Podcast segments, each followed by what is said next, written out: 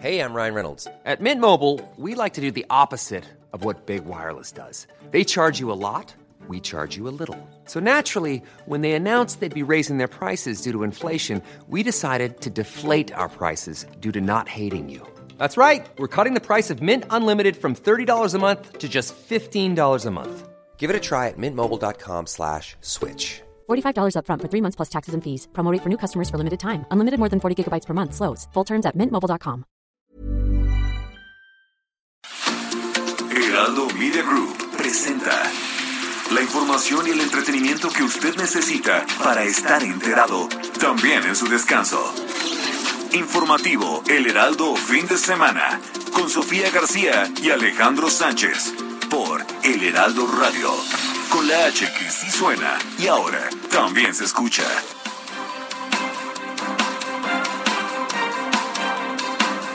Nos vamos a seguir conduciendo, eh, promoviendo que haya diálogo, que no se utilice la fuerza, que no haya invasión. No estamos eh, a favor de ninguna guerra.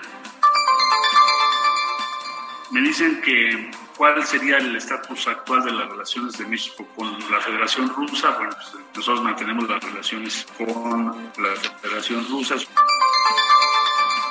México ahora esperamos una posición muy clara, porque hasta ahora hemos, no hemos eh, sentido muy claramente la posición mexicana.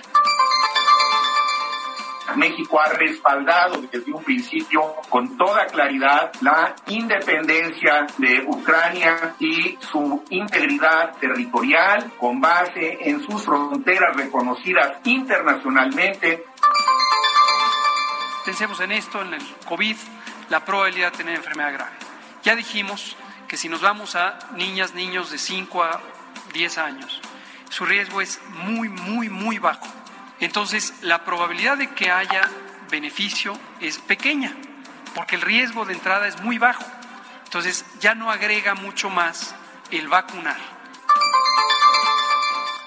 Era muy fácil simplemente hablar de sanciones, de policías sancionados por algún delito, pero quedaba en una sanción interna, tal cual lo comentó la doctora, no había una repercusión real. La misma facultad que tiene la Secretaría de Seguridad Ciudadana para investigar a los delincuentes que están fuera, es la misma facultad de investigación que tiene la Unidad de Asuntos Internos, donde lamentablemente hemos detenido a más de 80 compañeros por delitos graves.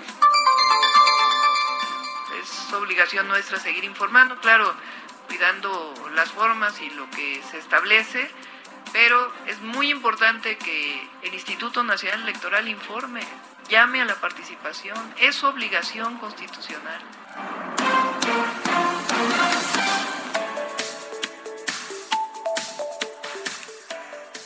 Hola, ¿qué tal? Muy buenos días. Son las 7 de la mañana ya con dos minutos de este sábado 26 de febrero del 2022. Recuerde que estamos aquí con usted todos juntos de punta a punta a nivel nacional y más allá de las fronteras a través de todas las frecuencias del Heraldo Radio. Gracias por estar con nosotros esta mañana porque además han pasado muchas cosas esta semana.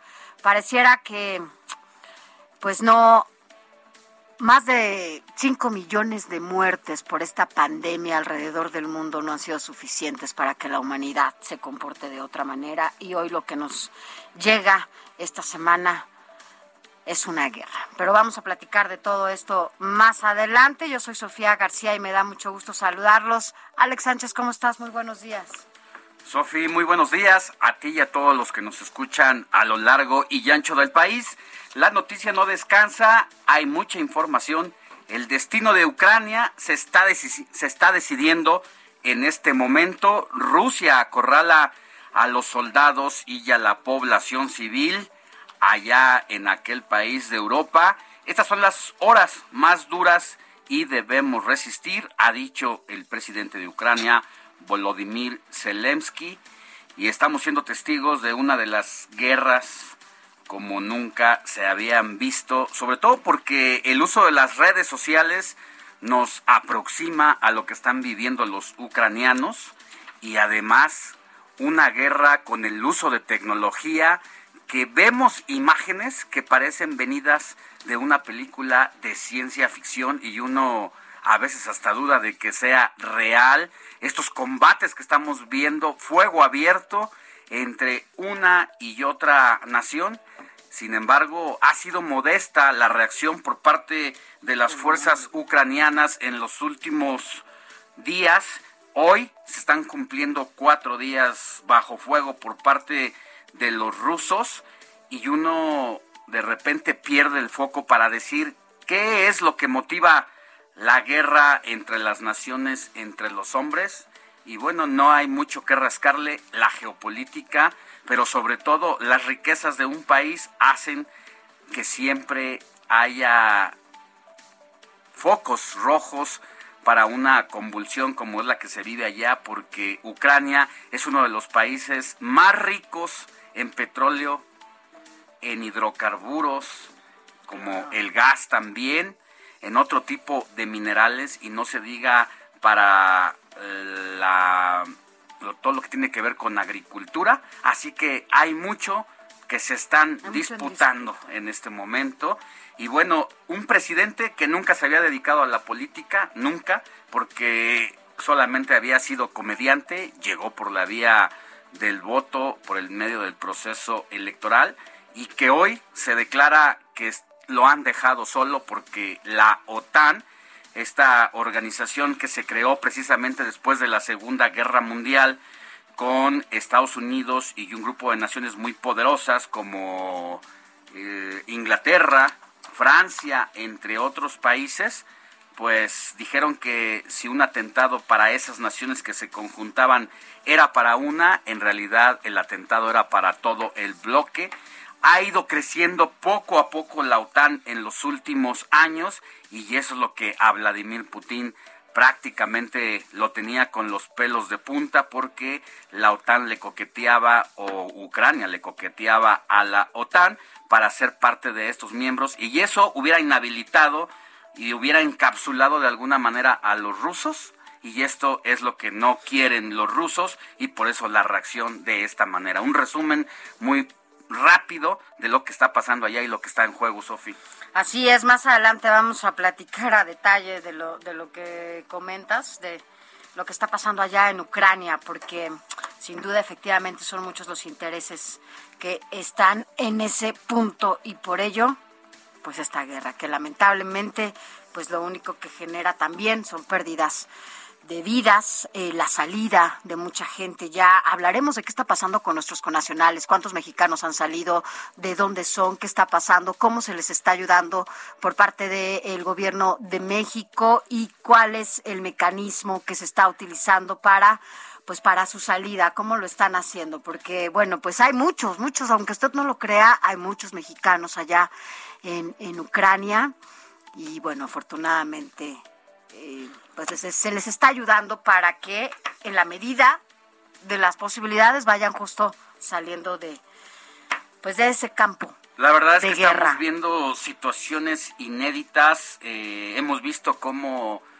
soldados se han grabado con su propio celular al declarar que están bajo ataque y que van a tener que empezar a usar sus armas se despiden de sus padres, de sus madres, diciéndoles que los aman, porque no saben si van a volver a verlos. De sus hijos. Hay eh, las estaciones del metro, como en la Segunda eh, Guerra Mundial, siempre se buscó un refugio seguro y estas estaciones de metro pues se han convertido en un búnker.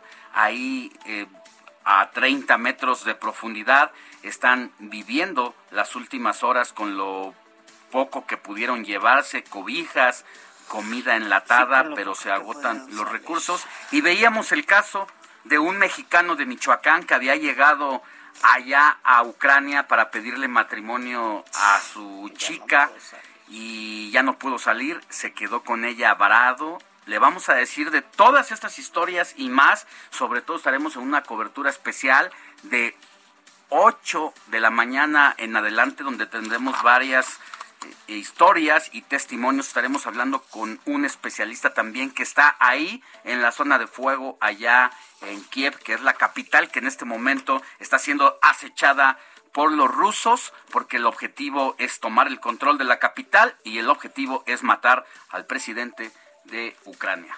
Así es, más adelante vamos a platicar a detalle todo esto. Por lo pronto, arrancamos rápidamente con un resumen de noticias. Informativo El Heraldo fin de semana. Lo más importante en resumen. El presidente Andrés Manuel López Obrador condenó la operación militar de Rusia en Ucrania y señaló que México está en contra de cualquier invasión por parte de las potencias del mundo, por lo que llamó a las partes al cese inmediato de las hostilidades. Así lo dijo el presidente. Le recomendé al secretario de Relaciones Exteriores que como pie de página se estableciera la propuesta de México de rechazar, condenar cualquier invasión de cualquier potencia esa es la postura, en este caso de Rusia. Pero lo mismo si se trata de China o se trata de Estados Unidos.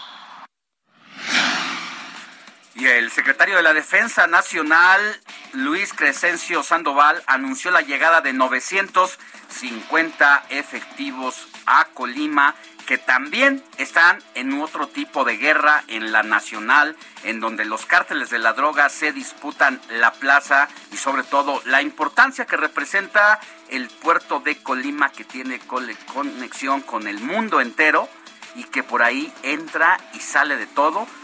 Las eh, los efectivos 950 que llegan a apoyar con el objetivo de reforzar precisamente la seguridad y fortalecer el Estado de Derecho en la entidad, que se ubica en primer lugar en homicidios dolosos. Esto dijo el titular de la Secretaría de la Defensa Nacional.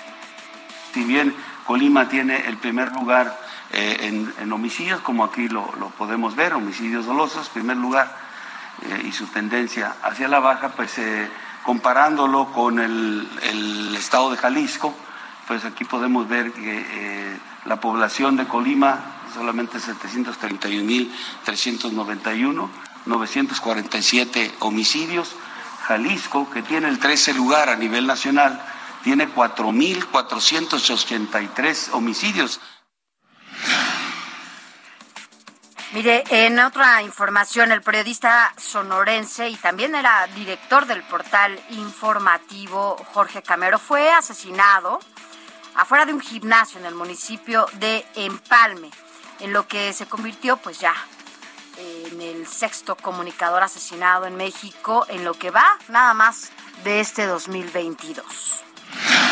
Nada más destacar, Sofi, que en el caso de este periodista ejecutado, llamó mucho la atención las declaraciones de la fiscal de Sonora al respecto, porque dice que su ejecución no está ligada con su trabajo informativo, sino que tiene que ver con asuntos de narcomenudeo y crimen organizado, lo que de alguna manera hace la fiscal es una insinuación sobre que estaba en malos pasos sin presentar hasta este momento una sola prueba. Se me hace muy responsable de su parte, pero ya tendrá que demostrar sus dichos. Y en otra información, el colectivo Entre el Cielo y Tierra dio a conocer el hallazgo de siete bolsas con restos humanos en un parque en el municipio de Tlajomulco, Jalisco, que se encontraban enterradas debajo de un área de juegos infantiles.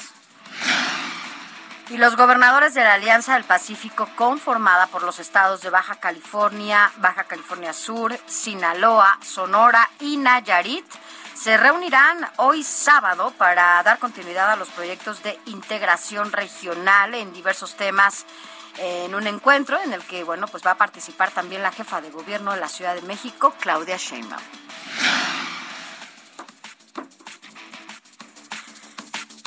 También la Secretaría de Salud informó que hasta la noche de este viernes se sumaron 15.638 nuevos contagios de COVID-19 y 380 muertes a causa de esta enfermedad, con lo que el país llegó ya a un acumulado de 5.489.127 casos confirmados y 317.683 personas fallecidas.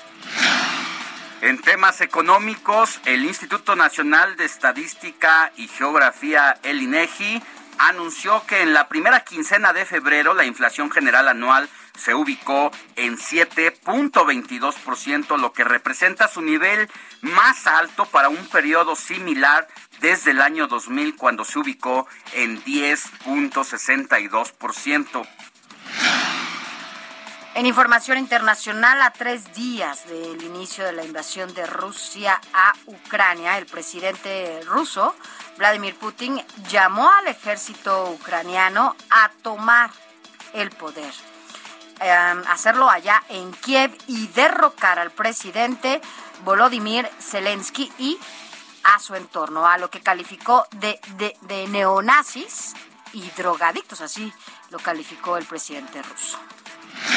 Por su parte, el presidente de Ucrania, Volodymyr Zelensky, después de llamar a la sociedad, sobre todo a los hombres, al combate y repartir armas que incluso le hacen falta al ejército y a la población civil, porque sí respondió la mayoría de los hombres al llamado a la guerra, también el presidente de Ucrania llamó este sábado a Alemania y a Hungría a apoyar la desconexión de Rusia del sistema de comunicaciones interbancarias internacionales SWIFT y aseguró que su país ha hecho descarrilar el plan de ataque ruso. Y el secretario de Relaciones Exteriores de México, Marcelo Ebrard, anunció el traslado a, Rumania de las primeras familias mexicanas que se encontraban en Ucrania luego del inicio de la invasión rusa a aquel país, quienes fueron recibidas por el embajador de Bucarest, José Guillermo Ordorica.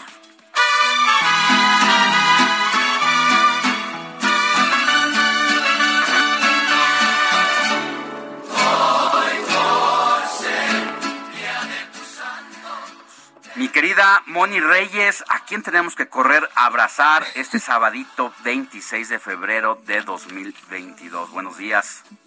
Alex, a ti te tenemos que felicitar. ya empezamos, O con los Pepes o con los Alex, tú dinos. Así es. Pues mira que yo me dio mucho gusto que este sabadito dijéramos, vamos a felicitar a todos los que lleven el nombre de Alejandro. Así es que muy buenos días, Alex, Sofía, amigos.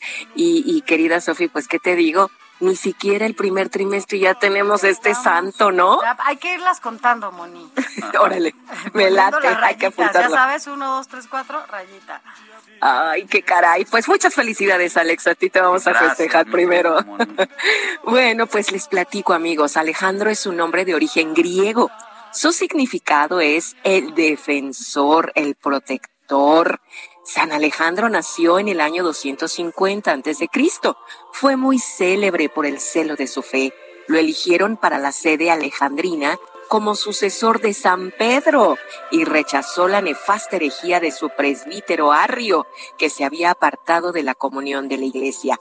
Tuvo siempre un carácter bondadoso, apacible, que de modo especial demostraba con los débiles y menesterosos. Fue un hombre de paz, llevaba dentro de sí un espíritu conciliador como consecuencia de la caridad. A Alejandro no le quedó más remedio que ser fiel a su condición de pastor, aún a costa de su fama y de su bienestar. Fíjense que en el desierto de Egipto, con una vida de penitencia, hizo construir el templo de San Teonás, el mayor de Alejandría mantuvo la paz, la tranquilidad, mientras se resolvía la fecha para la celebración de la Pascua, que también ya está muy cercana. Esta es brevemente la historia de San Alejandro, pero ¿a quién más felicitamos, Sofía y Alex? A Paula. Víctor. Me gusta. ¿Verdad, Paula hermosa?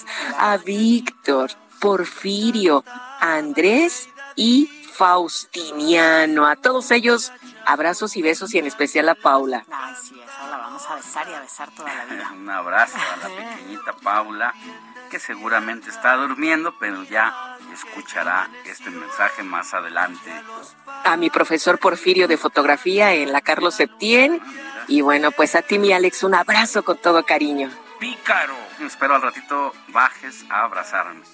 Claro que sí, con las medidas sana distancia, cubrebocas y gel antibacterial y todo lo que, lo que tenemos que, que cuidar. Muchas gracias. Gracias. Que tengas buen día, Moni. Igualmente. Gusto y placer a felicitarte.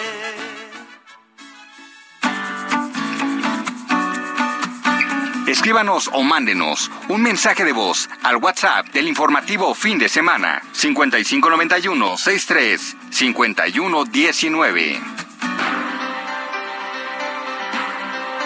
7 de la mañana con 20 minutos. Mire, antes de que pasemos al detalle de toda la información que generan nuestros compañeros reporteros, eh, solo comentarle que, bueno, además de todo lo que se está viviendo allá en Ucrania y que vamos a platicar con una persona que está justamente en ese lugar. Vamos a hablarle de cuál la problemática en medio de esta pandemia, eh, todo lo que tiene que ver con los suicidios, la depresión, la gente en medio de toda esta de todo lo que estamos viviendo y lo que provocó el COVID-19, pues finalmente yo creo que todos estamos metidos en cuestiones de salud mental y poco nos detenemos a, a ver o, a llamar a un especialista, a atendernos. ¿Qué está pasando? Le vamos a platicar de ello porque ya nos contará también Alex.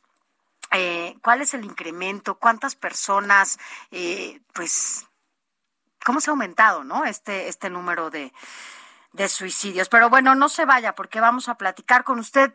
Recuerde marcarnos, digo, hablarnos, mandarnos su, su WhatsApp, póngase en contacto con nosotros a través de nuestro WhatsApp 5591 6351 19. Se lo repito, 5591 6351 19. Quédese con nosotros hasta las 10 de la mañana porque aquí vamos a generar mucha información. Pero por lo pronto, pues arrancamos ya a detalle eh, toda la información y es que pues el presidente de la República Andrés Manuel López Obrador está de gira y en medio de esta gira asegura que México condenó toda la intervención militar de Rusia a Ucrania, al igual que lo haría si otra eh, potencia invadiera otro país. Pero quien tiene toda la información es Paris Salazar. Buenos días, Paris. Buenos días, Sofía Alejandro. En Colima, el presidente Andrés Manuel López Obrador condenó la invasión de Rusia a Ucrania luego de la incursión militar rusa en el país europeo. En la conferencia de prensa en Colima, López Obrador adelantó que México, como integrante del Consejo de Seguridad, buscará que esto quede asentado en la resolución de este Consejo de Seguridad. Le recomendé al secretario de Relaciones Exteriores que como pie de página se estableciera la propuesta de México de rechazar, condenar cualquier invasión de cualquier potencia. Esa es la postura, en este caso de Rusia. Pero lo mismo si se trata de China o se trata de Estados Unidos. López Obrador reiteró que México se apegará a lo que establece el artículo 89 constitucional y que buscará una salida diplomática y pacífica a este conflicto. La postura de México, nosotros eh, sostenemos que nos debemos de apegar a lo que establece el artículo 89 de nuestra Constitución, sobre todo en tres principios básicos. No intervención, autodeterminación de los pueblos y solución pacífica de las controversias. López Obrador dijo que la postura de México es que se respete la independencia de todos los países. Sofía, Alejandro, esta es la información. Muchas gracias, mi querido Paris Salazar, quien seguirá con las actividades del presidente este sábado 26 de febrero. Y bueno, antes de irnos a una pausa, le comento que no se vaya porque le tendremos una peculiar historia de familia. Se trata de unos primos, no hermanos, que son físicamente idénticos. Al volver del corte le vamos a contar la razón de este sorprendente parecido. Pausa y volvemos con más información porque también le vamos a dar la canción de este día que nos tiene aquí nuestro querido Héctor Vieira porque vamos a escuchar esta gran rola que le teníamos preparada para el volver de la pausa.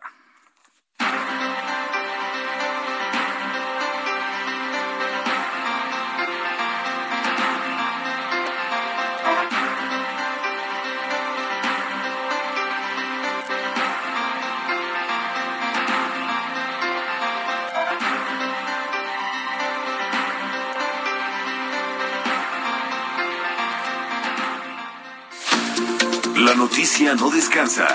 Usted necesita estar bien informado también el fin de semana. Esto es Informativo El Heraldo Fin de Semana. Informativo Heraldo Fin de Semana. Regresamos.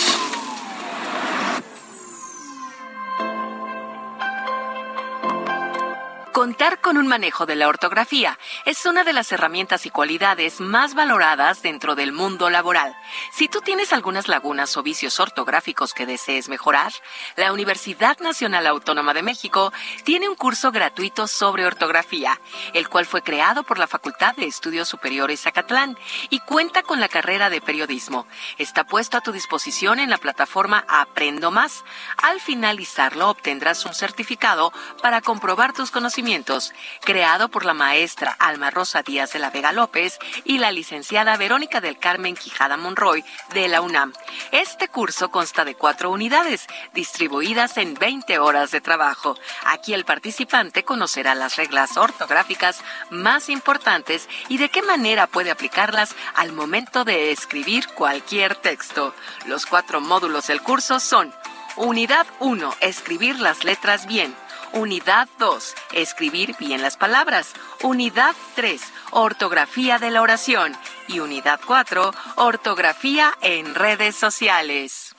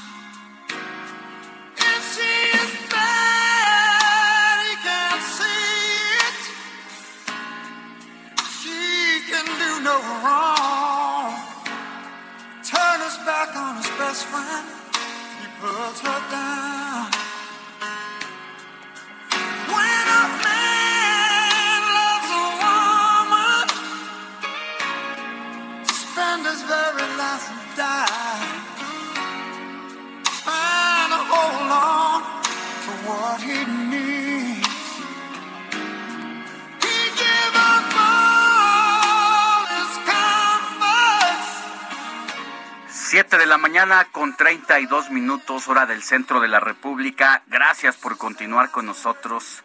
Ya está escuchando este gran éxito que seguramente le hace dar un salto al pasado inmediato que es mi querido Héctor Vieira, productor y jefe de información del informativo fin de semana. Así es, mi querido Alex, amigos del auditorio, muy buenos días. Pues comenzamos con la selección musical de este sábado, como bien lo dices, un gran éxito, un clásico. Esta versión de la década de los noventas, algo romántico, algo bastante emotivo. Y es que estamos escuchando este tema titulado When a Man Loves a Woman, en español, cuando un hombre ama a una mujer, en la versión del cantante y compositor estadounidense Michael Bolton, quien hoy precisamente, Alex, eh, está cumpliendo 69 años de edad y por eso estamos recordándolo con uno de sus grandes éxitos. Esta canción, si bien es cierto, no es una versión original, es un cover porque ha sido interpretada por otros cantantes como Kenny Rogers, Marvin Gaye, Beth Middle, entonces, pero esta versión de Michael Bolton, sin lugar a dudas, yo creo que es de las más reconocidas y fue forma parte de su álbum Time, Love and Tenderness, que fue lanzado en 1991 y que fue de los eh, temas más reconocidos precisamente de la década de los noventas, mi querido Alex. Sí, porque a pesar de haber sido un lanzamiento en el primer año, la verdad es que logró sostenerse durante los años siguientes hasta el 99, que eh, pues se clasifican precisamente los éxitos por décadas. En esta ocasión refrendó el éxito que tuvo inicialmente. Vinieron más éxitos, obviamente, de otros artistas, pero este se quedó como un clásico de esa década, mi querido Héctor. Así es, eh, mi querido Alex. Eh, de hecho, a este éxito le secundó otro tema titulado To Love Somebody, que también eh, ocupó los primeros lugares en las listas de popularidad. Y sin lugar a dudas eh, siempre la música como bien lo dijiste en un principio Alex eh, te hace recordar buenos momentos te hace recordar etapas de tu vida.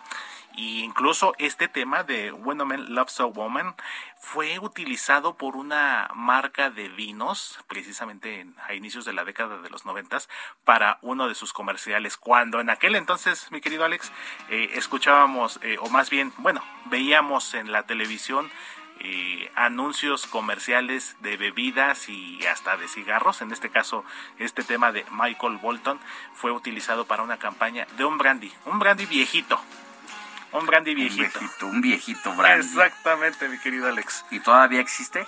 Sí, ah, de hecho, todavía no hace mucho lo, lo vi creo que se dejó de producir un Hace tiempo. mucho me eché unos drinks de ese, de ese brandy, dices. Y es bueno, muy bueno, exactamente. Entonces, eh, ahora sí que lo dejaron de producir, yo recuerdo unos años, pero hace no mucho, pues se volvió a, a lanzar esta, esta bebida, este brandy viejito, como, como bien se le conoce, Alex. Muy bien, mi querido Héctor, pues nos escuchamos más adelante. Claro que sí, mi querido Alex, abrazo a todos.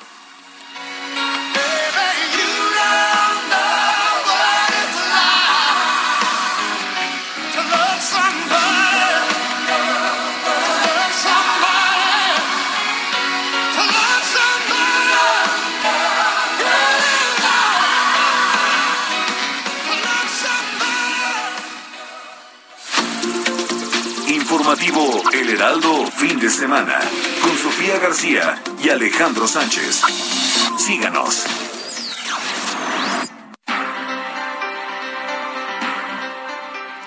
Siete de la mañana con 36 minutos, hora del centro de la República. Agradecemos a todas nuestras frecuencias hermanas y a quienes nos escuchan allá en Bronzeville por el 93.5, aquí en Ciudad de México y Valle de México 98.5 de FM, Ciudad del Carmen 101.3, Coatzacoalcos 99.3 hasta Colima por el 104.5 de FM, Culiacán 104.9, Guadalajara por el 100.3 de FM, en La Laguna por el 104.3 de FM, también estamos en McAllen a través del 91.7 en Monterrey, Nuevo León, 99.7 Morelia 1240 de AM, Oaxaca 97.7 San Luis Potosí 96.9 Tampico 92.5 de FM Tapachula 96.3, Tehuantepec 98.1, en Tepic por el 96.1, Tijuana 1700, Tuxtla Gutiérrez 88.3 y Villahermosa Tabasco por el 104.9. Gracias a quienes sintonizan semana con semana el informativo de fin de semana y mire esta peculiar nota. Unas gemelas se casaron con gemelos y ¿qué cree? Que los hijos de ambos matrimonios resultaron idénticos. Se trata de las hermanas Brittany y Brianna Dean. Son oriundas ambas de Virginia, allá en los Estados Unidos. Ellas dos, estas hermanas, que no necesariamente tienen un parecido, se casaron con los gemelos idénticos Jones y Jeremy Sailers y tras unir sus vidas, pues sus hijos también heredaron su parecido físico que ahora cuesta diferenciarlos. Es decir, son primos, pero como se casaron sus respectivos padres con hermanas y gemelos idénticos, pues ahora los hijos de cada uno de los matrimonios parecen gemelos. No se y, eh, no se logra diferenciarlos a simple vista. Brittany y Brianna conocieron a Jos y Jeremy en un festival de gemelos en 2017 y los hermanos Salyers les propusieron matrimonio solo seis meses después tras un romance relámpago. Ya sabe que sí hay amor a primera vista y hay quien sí suele hacerlo y aquí lo hicieron en paquete sin esperar los que, lo que les vendría más adelante, pues las parejas celebraron una boda conjunta el 5 de agosto de 2018 y ahora viven en la misma casa. La historia de amor comenzó en 2017 cuando Brittany y Brianna asistieron a esta Convención Nacional de Gemelos donde conocieron a sus respectivos esposos. La química entre ellos fue tan inmediata que pues salieron y no dudaron en ponerse de acuerdo los cuatro para sostener su matrimonio. Un año después, las parejas de gemelos anunciaron que cree, curiosamente, al mismo tiempo, su embarazo del que nacieron Hax y Het, sus hijos ahora considerados gemelos cuaternarios, es decir, que poseen la misma información genética, pues porque sus padres, ya le decía, son gemelos, pero no nacieron de el mismo cigoto, o sea, de la misma pues matriz ni de la, del mismo vientre, sino cada uno por separado, pero así es la vida, el destino estaba para que los cuatro se casaran al mismo tiempo, se conocieran el mismo día y hasta se embarazaran y tuvieran a sus respectivos bebés al mismo tiempo. Una casualidad muy genial, muy sui generis allá en los Estados Unidos, en Virginia, pues los gemelos que se casaron, las hermanas que se casaron con gemelos y sus hijos son idénticos. Seguimos con más. Raimundo Sánchez, Periscopio. Mi querido Raimundo Sánchez, subdirector editorial del Heraldo Media Group, ¿Qué nos tienes en el periscopio de este sabadito? Buenos días. Buenos días, mi querido Alex. Eh, pues hay una tragedia que pocos están viendo, pero que pronto pues va a salir a flote, si no es que ya está saliendo a flote. ¿Y a qué me refiero? A la tragedia educativa en la que nos está asumiendo el actual gobierno de Morena. Es una tragedia, eh, Alex Sánchez, eh, pues similar a la del sistema de salud, público que destruyeron con ese pues con ese rencor y esa pues este, resentimiento que le tienen a todo lo que ellos creen que es neoliberal eh, porque lo que ocurre actualmente en la materia educativa va a dejar a toda una generación de mexicanos y mexicanas sumidos en la peor de las incompetencias e ineptitudes para enfrentar pues un mundo Alex sabes que es cada día más globalizado y exigente pues de gente con capacidades, facultades y competencias sobre todo, y no lo están diciendo los adversarios del presidente Andrés López Obrador y la secretaria de Educación Delfina Gómez, sino personas que están, estuvieron, perdón, directamente metidas en el gabinete educativo. Estoy hablando de Gilberto Guevara Niebla, eh, por ejemplo, Alex, que quien fue subsecretario de Educación Básica de la SEP durante los primeros siete meses del actual sexenio, y era uno de los defensores acérrimos del presidente López Obrador. Y ahora él dice sin tapujos y lo anda diciendo a los cuatro vientos que el gobierno carece de una política educativa y está creando un sistema de pobres para pobres. Dice él que eh, pues eh, la educación eh, en México, el único que decide en la materia, pues es únicamente el presidente López Obrador y nadie más. Y esto lo anda lo anda comentando pues a raíz de la publicación de su más reciente libro que se llama, escucha bien el título Alex, La regresión educativa, punto, la hostilidad de la 4T contra la ilustración. Está editado por Grijalvo y ahí el, el ex líder del movimiento estudiantil del 68, un luchador social, eh, como sabes, pues eh, se ha dedicado a dar un, como dicen, un tour mediático para eh, exponer eh, pues este escenario desastroso que está pues haciendo la 4 con la educación. dice que las decisiones del presidente López Obrador se reducen a dos, a únicamente dos, este, pues dos a dos asuntos. Uno, destinar a becas más del 70% del gasto operativo y crear 100 universidades llamadas del bienestar, estas Benito Juárez que, que pues, andan pregonando que no sabe ni siquiera si tiene alumnos.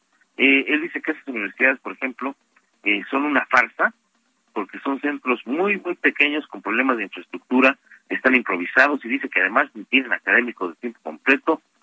Y en cuanto a las becas eh, que se reparten a diestra y siniestra, considera pues que estas le interesan al mandatario como una política clientelar incluso se le otorgan a quienes no la necesitan. Eh, por otro lado, pues él también cuenta que fue testigo de cómo en la Secretaría de Educación Pública, que ahora ostenta Delfina Gómez, se han tomado decisiones más afines a la ideología del gobierno que pues obviamente a una política de calidad educativa. Dice que desaparecieron programas, eh, que este modelo que están aplicando no considera conceptos como calidad, evaluaciones y competencias. Reitero, considerarlos que son neoliberales, lo cual pues ya tiene a, la educación sumida en algo regresivo y dice oscurantista.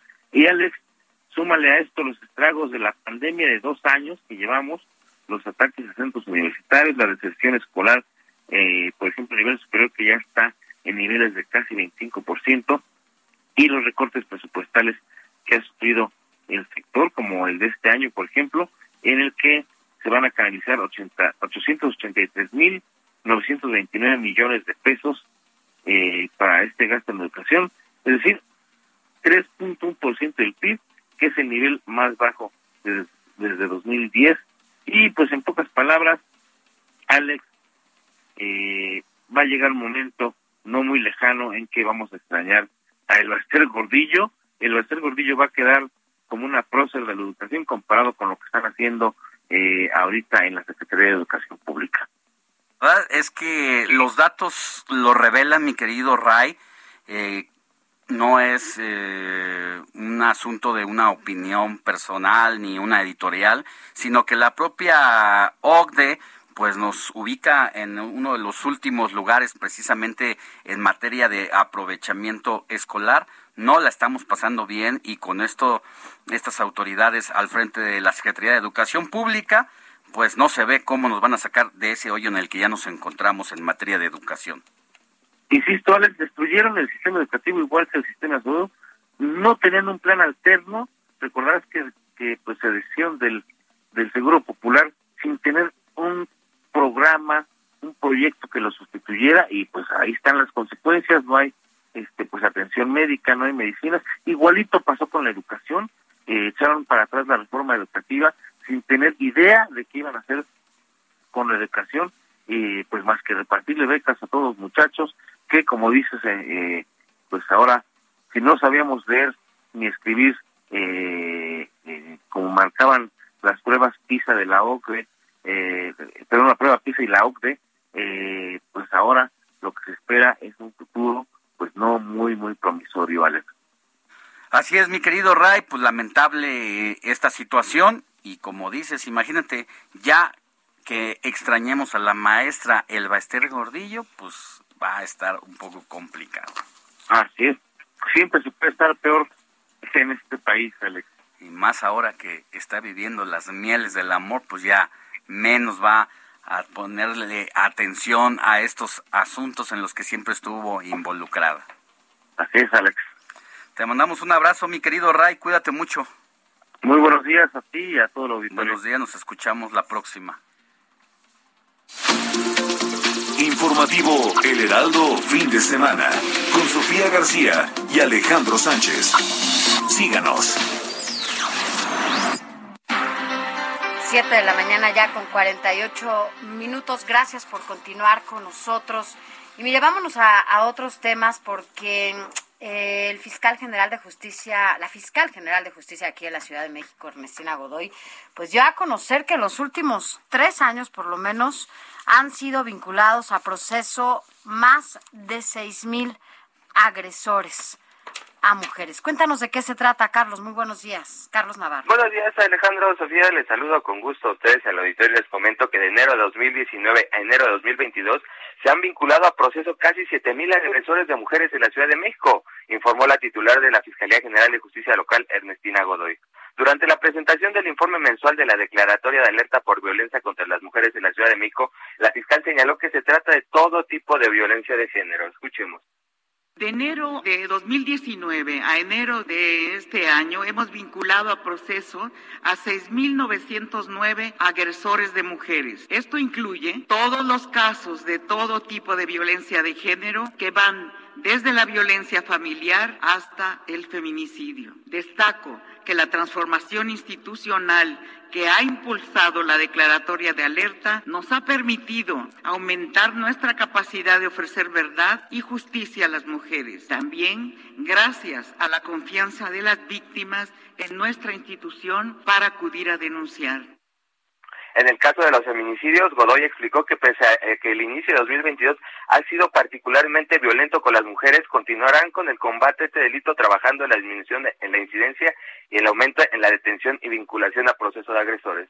Detalló que de los 11 feminicidios que han ocurrido en lo que va del año, cinco de los agresores ya han sido detenidos y vinculados a proceso, y entre enero y febrero de 2020, 17 posibles feminicidas de casos de años anteriores ya fueron detenidos.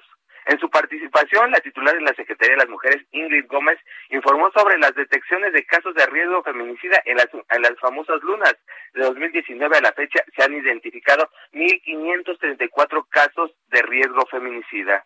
Las lunas, les comento, se conectan con otro servicio que también es gratuito y con el que se coordina de manera muy sustantiva con la Fiscalía, las abogadas de las mujeres para el acceso a la justicia, que están desplegadas en las agencias territoriales en las 16 alcaldías. Por último, les comento que el secretario de Gobierno, Martí Batres, señaló que en la Ciudad de México ningún delito que ocurra contra las mujeres quedará impune. Escuchemos. Ningún delito que ocurra contra las mujeres en la Ciudad de México quedará impune, particularmente sobre los hechos recientes, sobre feminicidios de Michelle y Brenda. Quiero señalar que la Fiscalía General de Justicia indaga y tiene avances importantes y los culpables serán castigados conforme a todo el peso de la ley. Comentarles por último que el feminicida, el presunto feminicida de Brenda Isela, una chica que fue encontrada hace unos días, ya fue detenido por las autoridades, eh, lo detuvieron en Veracruz y próximamente se le estará atendiendo el caso para judicializarlo. Alejandro Sofía, la información que les tengo. Muchas gracias, Carlos. Gracias por toda tu información. Hasta luego, buenos días. Gracias. Muy buenos días. Ya son las 7 de la mañana con 52 minutos. Quédese con nosotros porque vamos a tener mucha información. Si usted en este momento está prendiendo su radio o se va subiendo al coche o está despertando, ¿qué vamos a tener, Alex, la próxima hora? Mira, vamos a tener toda la información que usted debe de saber sobre la guerra entre Rusia y Ucrania. Vamos a tener un enlace ahí desde el lugar que está siendo bombardeado ya verá a quién vamos a entrevistar y también le vamos a tener todo lo relacionado sobre la salud mental y esta ola de suicidios que está sacudiendo en el país y que las autoridades poca atención le han prestado. Necesitamos que la Secretaría de Salud, tanto federal como con las autoridades de salubridad de los estados, tomen cartas en el asunto porque el repunte de esta ola de suicidios, la verdad, es para alarmarse. Imagínese Yucatán, un estado que no había padecido esta trágica situación, hoy está registrando hasta 300 homicidios en un año, lo que lo coloca en uno de los lugares, mm, mm, primer, de los primeros lugares claro, atrás de Chihuahua, detrás de Aguascalientes y no se diga también detrás de Durango, donde el caso de una diputada federal del Partido del Trabajo, quien amaneció muerta la semana pasada, el día lunes, puso al descubierto precisamente por la importancia y popular, pues porque es una persona popular, esta legisladora, lamentablemente el tema salió a flote, pero vamos a tener toda la información de eso y una entrevista también con un especialista. Recuerde escribirnos a nuestras redes sociales.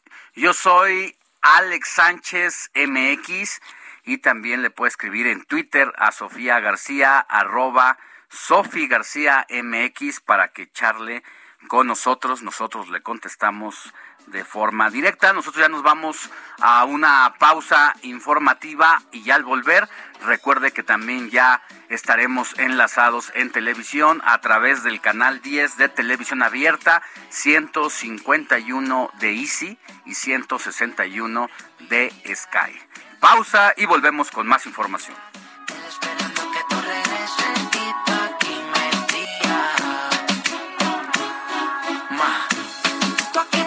todo el día. Si él se da cuenta, bebé, una avería. Conexión hasta por telepatía. La noticia no descansa. Usted necesita estar bien informado también el fin de semana. Esto es Informativo El Heraldo Fin de Semana.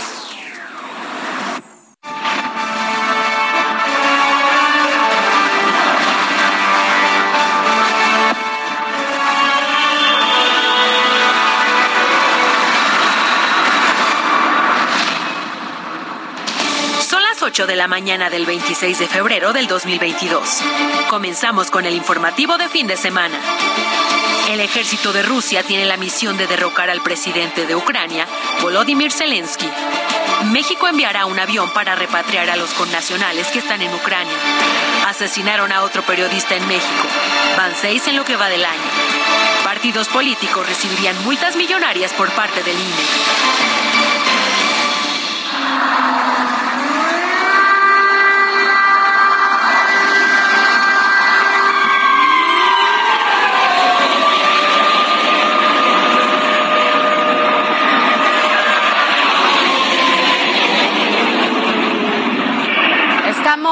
Escuchando eh, un soldado, lo que grabó un soldado ucraniano eh, de despedida para sus padres, justo momentos antes de intentar repeler el avance de las tropas rusas en el material.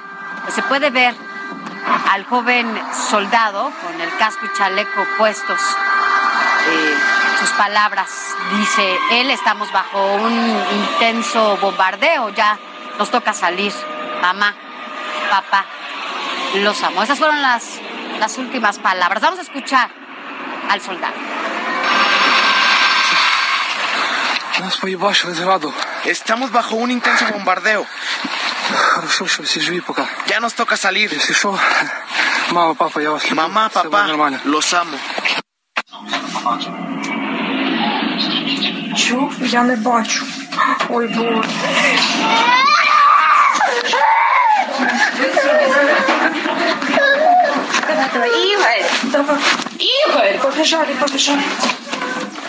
muy buenos días, excelente sábado. Este es el informativo fin de semana y durante las siguientes horas, las dos horas que estaremos aquí con usted, daremos más información de todo lo que está pasando. Yo soy Sofía García. Alex Sánchez, ¿cómo estás?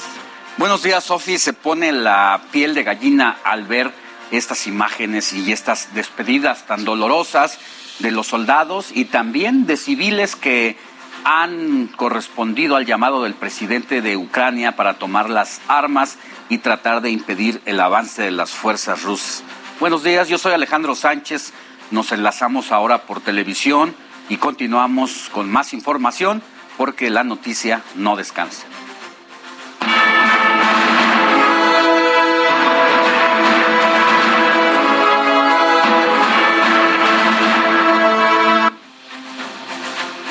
Abrimos con este conflicto de guerra y es que Rusia amenazó también a Finlandia y a Suecia con graves repercusiones políticas si ingresan en la OTAN, por lo que la alianza ha respondido desplegando elementos de fuerza y por su parte Estados Unidos se ha unido a la Unión Europea en su decisión de sancionar directamente al presidente ruso, pues los ataques ahora están al corazón de Kiev, la capital de Ucrania.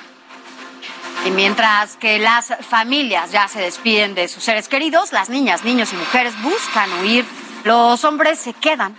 La ley marcial que se impuso en el país les impide salir de Ucrania. Todos aquellos ucranianos entre 18 y 60 años están llamados a las armas. Y las estaciones del metro se han convertido en refugios improvisados. Familias enteras se resguardan y duermen ahí. Así le pasó a la mexicana Ivette Rosado de Chihuahua, de 41 años de edad, que quedó atrapada en la invasión rusa. Bueno, me da gusto saber que no soy la única que sabe. Y pese a los discursos de apoyo, eh, Volodymyr Zelensky, presidente ucraniano, bueno, pues acusó que su país está solo ante, o sea, nadie lo ha apoyado ante esta invasión de Rusia. Nosotros, nos quedamos solos para defender el Estado. ¿Quién está listo para luchar con nosotros? Honestamente, no los veo. ¿Quién está dispuesto a darle a Ucrania una garantía de unirse a la OTAN? Honestamente, todos tienen miedo. Y Ucrania está ubicada en, el, en Europa del Este, siendo el segundo país más grande después de Rusia. Su capital es Kiev y se ubica en la zona norte central de su territorio. Gran parte de su frontera al norte y este lo comparte con Rusia, pero también tiene a otros países vecinos. Al norte, pues también colinda con eh, Bielorrusia, al oeste colinda con Polonia y Eslovaquia, al suroeste con Hungría, al sur con Rumania, el Mar Negro y el Mar de Azov. En la parte sur de su territorio está Moldavia. En Ucrania se contabilizan alrededor de 44.13 millones de habitantes y su territorio consta de 603.548 metros cuadrados. El 24 de agosto de 1991 declaró su independencia luego de que la Unión Soviética cayera y se desintegrara. Pero ¿por qué es tan importante Ucrania? Mire, a pesar de su corta edad, suma numerosos conflictos derivados de su posesión de petróleo y gas. Cuenta con la segunda reserva de hierro más grande del mundo. Ocupa también el primer lugar en reservas de uranio y el tercero en reservas de gas en Europa. Pues ahí está el interés por incursionar a ese país de parte de Rusia, pero también su riqueza se extiende a lo agrícola porque lo posiciona como el primer lugar en Europa con la tierra más cultivable, primer lugar en exportación de girasol y aceite de girasol en el mundo, además tienen el segundo lugar en producción y exportación de cebada en el mundo. ¿Ya ve por qué el interés de ir a Ucrania? Así es, y en cuanto a lo industrial, bueno, pues Ucrania ocupa el primer lugar de amoníaco en Europa. Tiene el cuarto sistema de gasoductos de gas natural más grande del mundo y cuenta además con la tercera posición de centrales nucleares de Europa. Tiene también el segundo sistema más importante de Europa de gasoductos con 142 mil eh, mil millones de metros cúbicos de producción de gas. Estos gasoductos ucranianos ayudan a que Rusia suministre gas a gran parte de Europa. El gasoducto ucraniano Nord Stream 2 consta de 230 mil kilómetros de largo y además fue construido bajo el mar Báltico. La obra abarca desde San Petersburgo hasta la costa báltica de Alemania. La obra además está lista para abastecer a Europa con 110 mil millones de metros cúbicos de gas al año.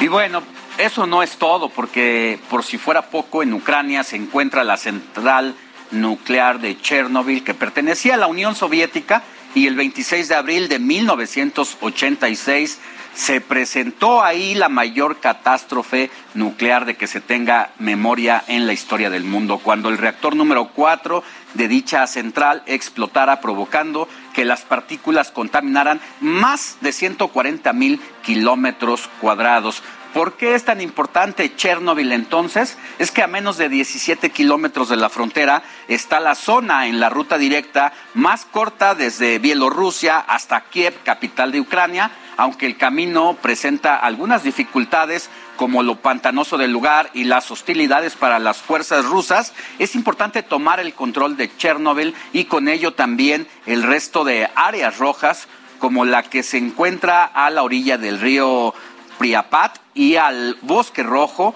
que está a menos de 500 metros del reactor número 4. Híjole, es tanto lo que se, justamente lo que está ahí en disputa. ¿Pero qué se pelea? Bueno, pues según las palabras del presidente ruso, Vladimir Putin, el objetivo de este ataque es proteger a las personas que son objeto de abusos, genocidio y eh, del régimen de Kiev durante ocho años. Y para ello, bueno, pues buscarán desmilitarizar y desnazificar Ucrania y también llevar ante la justicia a quienes cometieron numerosos crímenes sangrientos contra personas pacíficas, incluidos nacionales rusos.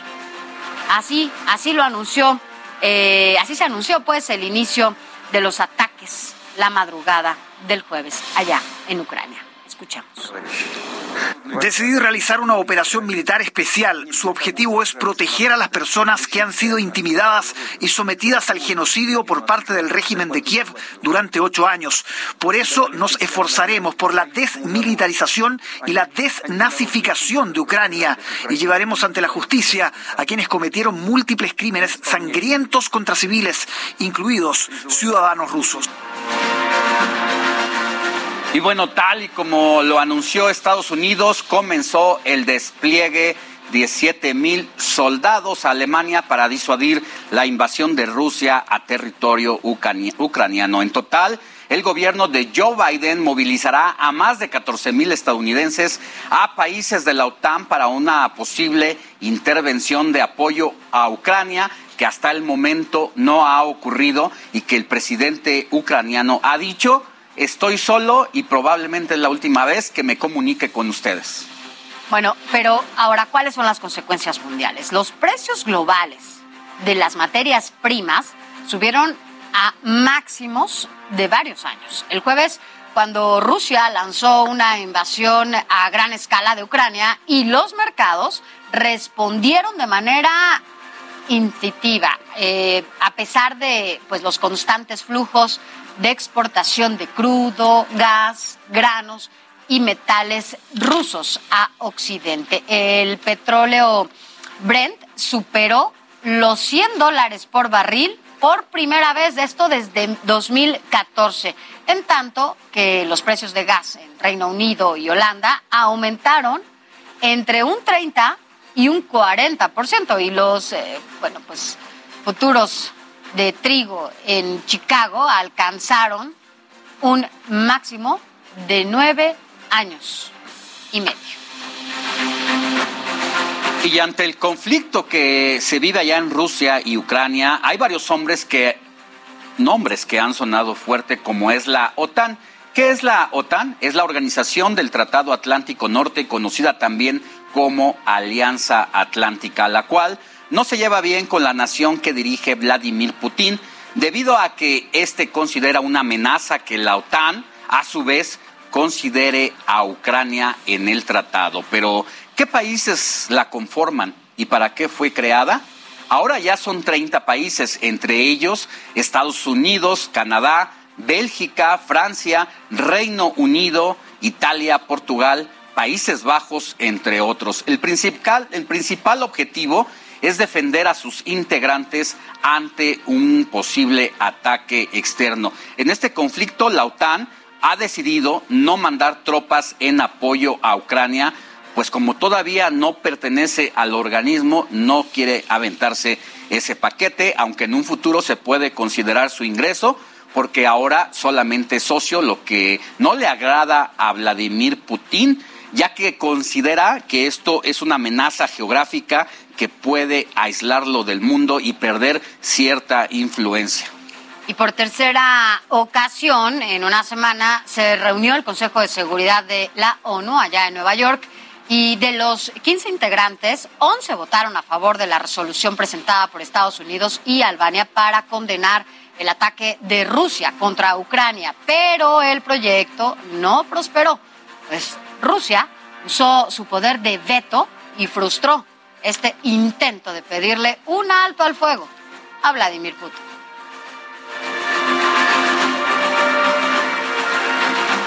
Y bueno, pues ahí estábamos viendo precisamente los países que no quisieron votar, entre ellos, pues ahí veíamos a China, muy clave ahí, o más bien que sí votó, pero en contra, una potencia, ¿eh? Una potencia y lo que pasa en China, en Rusia, en Estados Unidos, hay que ponerle demasiada atención. Veamos cómo, pues ya, ya, más bien ya veíamos cómo votó el Consejo de las Naciones Unidas para condenar la invasión a Ucrania por parte de las tropas rusas. 11 de los 15 votaron a favor, entre ellos México, mientras que las tres abstenciones, ya le decía, fue de China, India y Emiratos Árabes Unidos. La que se quedó sola, obviamente, fue Rusia, pues fue el único voto en contra. Sin embargo, pese a esta mayoría en su contra, la resolución no quedó aprobada porque se necesita eh, unanimidad y Rusia es uno de los cinco miembros permanentes de la ONU y tiene derecho de veto. Así es, y bueno, pues para seguir hablando del conflicto entre Rusia y Ucrania y saber sobre todo cómo podría afectar a nivel mundial, pues nos enlazamos y agradecemos sobre todo que esté con nosotros a Oleksi, dime, por favor si pronuncio bien tu nombre, Oleksi Otidat, eh, que es especialista... Otidak. Sí. Gracias por estar con nosotros, porque además tú estás, entiendo, en el punto, en el epicentro de todo esto. ¿Estás en Ucrania? Ah, sí, buenos días a todos y a todas. Eh, sí, estoy aquí en Ucrania, en Kiev, y estoy en mi departamento. Pueden ver detrás de mi espalda cómo yo uh, fortalecé mi ventana para evitar que los fragmentos del vidrio, en caso de una explosión, me hagan daño con madera y con colchones. Y sí, estoy aquí en Ucrania, en Kiev. Por ahora está más o menos tranquilo porque estoy en la parte sur de la ciudad y aquí casi no hay explosiones, casi no hay tiroteos y la situación está bastante bien. Cuéntanos un poco de lo que ha sido estas últimas horas. Eh, a sangre y fuego ucranianos están defendiendo la capital porque ha pedido el presidente ruso el objetivo de su ataque, precisamente incursionar ahí a Kiev. ¿Qué ha pasado en las últimas horas y qué tan lejos de donde tú estás o qué tan cerca has escuchado pues, los bombardeos recientes? Bueno, hay que decir que los bombardeos aéreos que lanzaron uh, las tropas rusas han logrado Kiev desde la mañana del primer día de la guerra yo me desperté a las 5 de la mañana por escuchar una explosión de un misil a 500 metros de mi casa. Y parece que los rusos no tienen ninguna meta concreta. Ellos pensaban que van a destruir los aeródromos ucranianos y las fuerzas, mm, las fuerzas de aéreo uh, ucranianas para poder invadir el territorio con tanques y coches blindados, pero no lo lograron y ahora tienen una resistencia ucraniana inmensa. Uh, ellos tienen una táctica de invadir el territorio con pequeños grupos tácticos de dos, tres coches blindados, dos, tres tanques por diferentes partes, ah, desde el sur hasta el norte, por toda la frontera que tenemos, e incluso utilizando la frontera de Bielorrusia. Ah, que también ah, es parte de su, como ellos dicen, un Estado unido entre Rusia y Bielorrusia. Y Ucrania hace mucha resistencia y el pueblo quiere resistir tiene una motivación muy fuerte.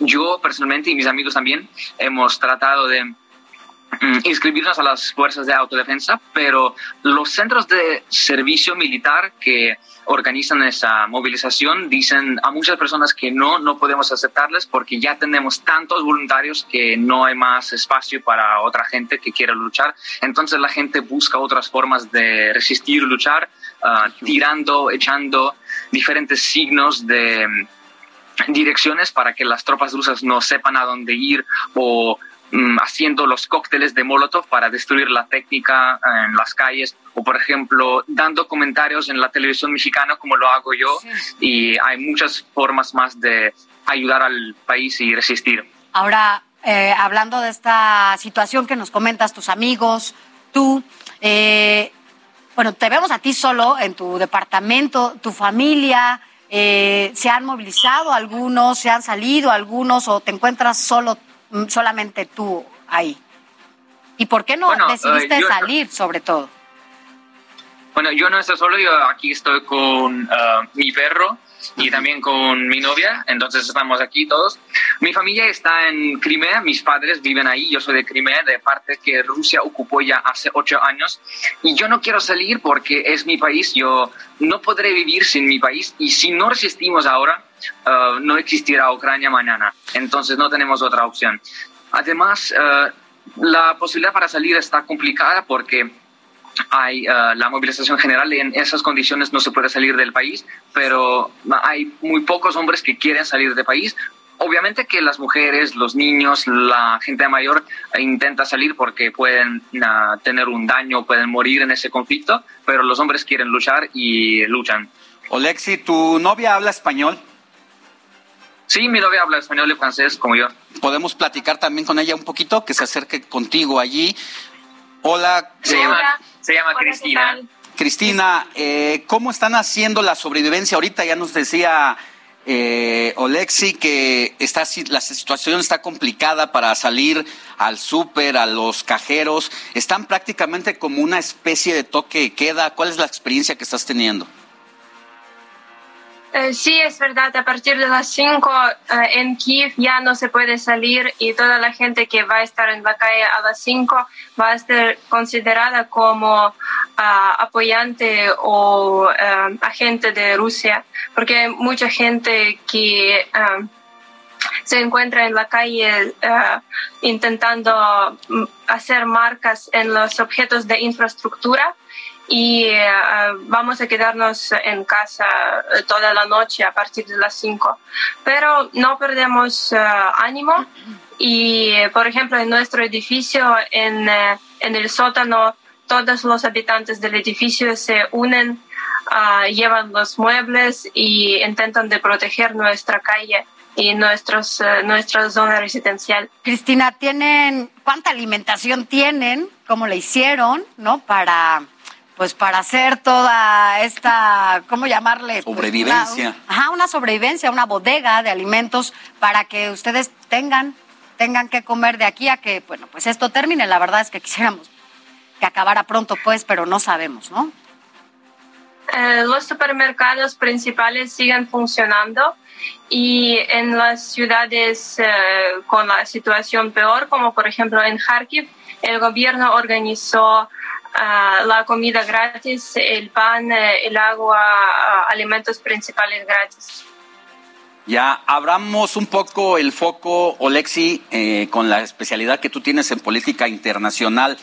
Eh, ¿Qué pasa con todas estas riquezas que tiene Ucrania, que es rico en minerales, en gas, en petróleo?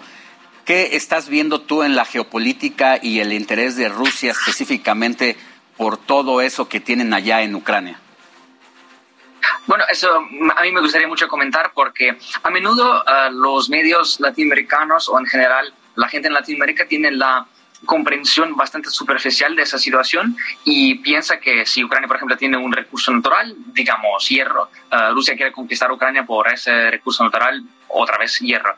Pero no es así. Uh, la razón principal de ese conflicto es que Ucrania, libre, democrática, con uh, economía de mercado, con elecciones abiertas, con libertad de expresión, Ucrania abierta y próspera condena una amenaza gigante al régimen de Putin porque el régimen de Putin no quiere hacer ninguna reformas, quiere seguir siendo un régimen corrupto, eh, explotando a su propio pueblo.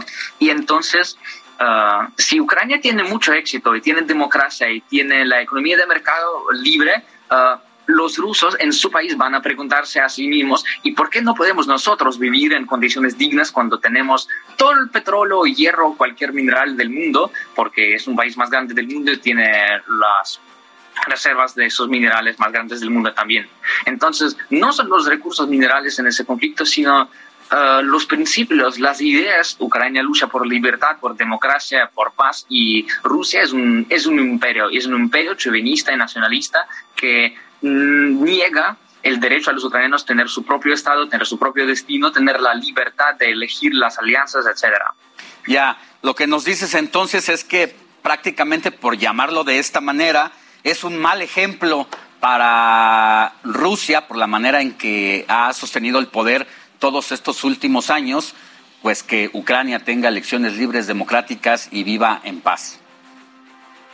Sí, exactamente, exactamente. Y ah, también Ucrania representa como la, mm, la perla de corona de colonias rusas porque eh, la Rusia o Imperio Ruso, la Unión Soviética, tenía 300 años de control de ese territorio y como hayan perdido su control de sus colonias hace muy poco tiempo, no pueden aceptar ellos mismos que sí perdieron ese territorio, que sí los ucranianos no quieren vivir con rusos y sí ucranianos no hablan ruso, etcétera, etcétera.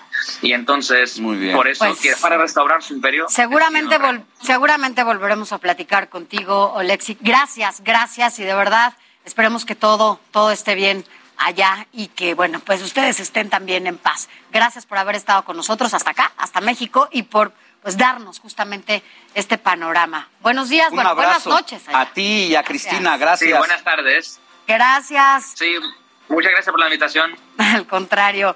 Bueno, pues vamos a una, a una pausa, así es, mientras que, bueno, pues, Los dejamos con estas imágenes, los dejamos con estas imágenes. pero a quienes nos escuchan,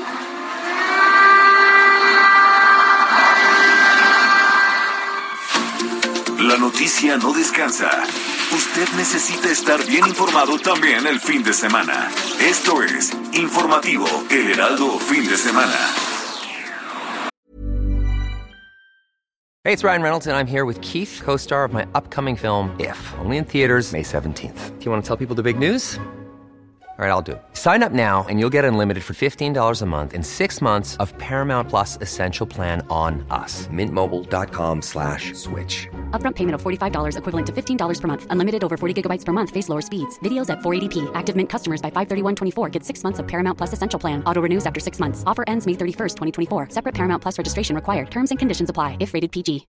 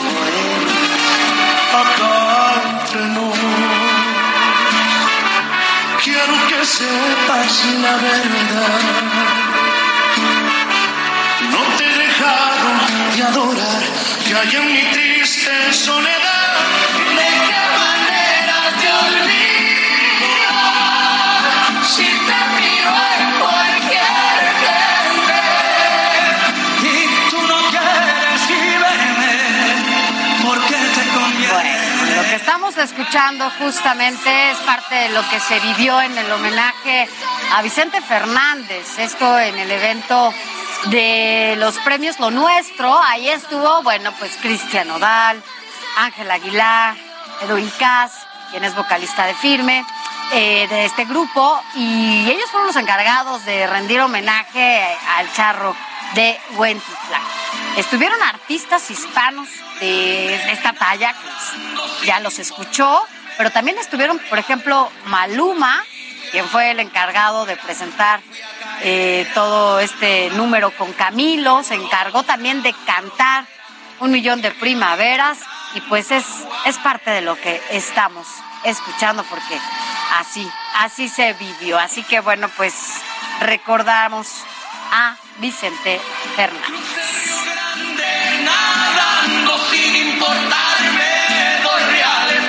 la migra afuera y fui a caer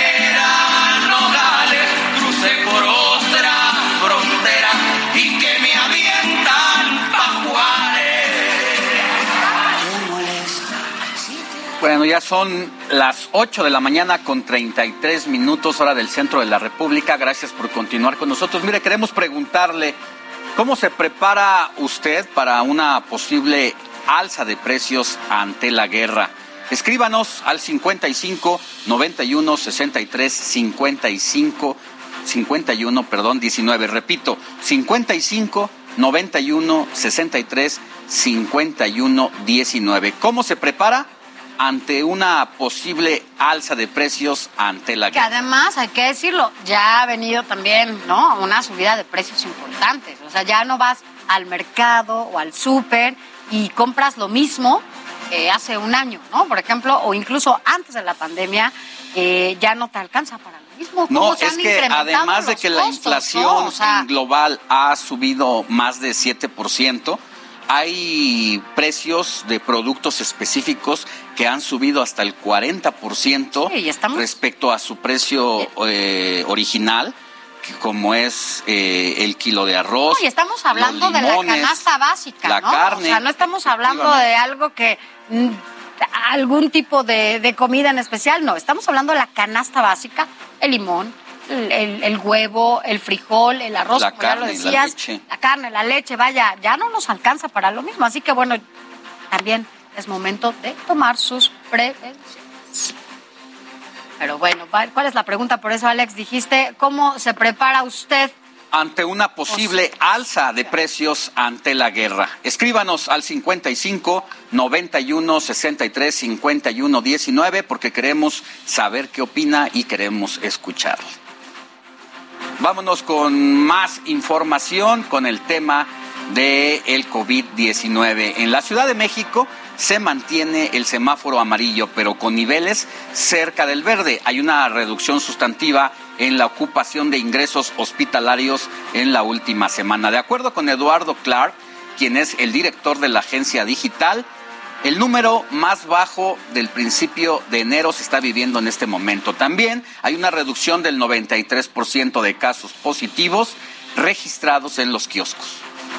Y en los datos de la pandemia, bueno, pues la Secretaría de Salud reportó a nivel nacional 15.638 nuevos eh, contagios y 380 muertes. Y ponga mucha atención, ya está disponible el registro para recibir la dosis de refuerzo contra COVID-19 para menores de edad. Se trata de jóvenes y jovencitas de entre 12 y 17 años, solo que tengan alguna comorbilidad y los mayores de 15 años tengan o no una enfermedad crónica. La Secretaría de Salud Federal detalló que en el portal Mi Vacuna aparecen las opciones. Tengo 15 años o más. Soy menor de edad entre 12 a 17 años con alguna comorbilidad. ¿Dónde los interesados pueden iniciar su trámite? Pues ahí en esa página no deje de entrar mi vacuna, por favor. Y el 27 de febrero de 2020 se confirmaba el primer caso de COVID-19, el 20 de febrero. En el, eh, esto aquí en México. Y bueno, pues un hombre de 35 años que estaba internado en el Instituto Nacional de Enfermedades Respiratorias eh, y el subsecretario de Salud lo anunciaban en ese momento de esta manera. Vamos a escuchar. Las seis eh, de la mañana eh, salió ya el resultado y se confirma también. De modo que tenemos ya un caso confirmado de coronavirus. Este consideraríamos que es el caso índice. El individuo está en condiciones de salud estable, tiene una enfermedad leve. Leve se refiere a que no tiene neumonía, tiene los síntomas parecidos a un catarro, de hecho indistinguibles de un catarro. Ahora ya lo podemos, Oye, teníamos. Desde, desde ese momento no sabía, es que Vino no la tenía cantaleta de no se preocupen, no pasa nada. Achú, el achú, ¿te acuerdas? Hasta la canción Achú, que se le hizo hicieron. No, el cubrebota. es- esto después va a ser como una anécdota, pero de verdad no es posible que una persona como él, que es el especialista más- de los más reconocidos en el mundo, que así lo ha dicho el presidente, desde un inicio, cuando además teníamos la experiencia ya de, de Europa, cuando ya venía esta ola desde Europa, obviamente desde China, que fue el punto de partida de este virus, pues no tenían ni siquiera idea de lo que se estaba viviendo, Bueno. solamente hablaban así como de una, como de cosas parecidas a una gripa, pero no tenía claro. Y hay que recordar que precisamente por este pésimo manejo de la pandemia, en donde hubo muertos e incluso en las actas de defunción, cuando morían de COVID se alteraba diciendo que habían muerto de otra cosa, es que se ha iniciado un juicio en contra de eh, Hugo López Gatel por ser el zar de la lucha contra el COVID-19 y mal llevada esta dinámica. Es que enfrenta ahora una denuncia penal que se ha abierto a todo aquel que se sienta agraviado o que tenga un familiar que le hayan dicho que no tenía nada y que lo regresaran a su casa, o que haya llamado y no lo hayan atendido, o que hayan seguido instrucciones de que no se preocupe, no pasa nada y sí pasó. Bueno, pues ahí está el juicio en contra de Hugo López Gatel. Así es, y en- in- incluso desde la no recomendación, ¿no? Del uso del cubrebocas, cuando hoy sabemos que es importantísimo para prevenir el contagio. Así que bueno, pues por todo esto, pues queremos compartirles un recuento de lo que hemos enfrentado como sociedad. Escuchemos.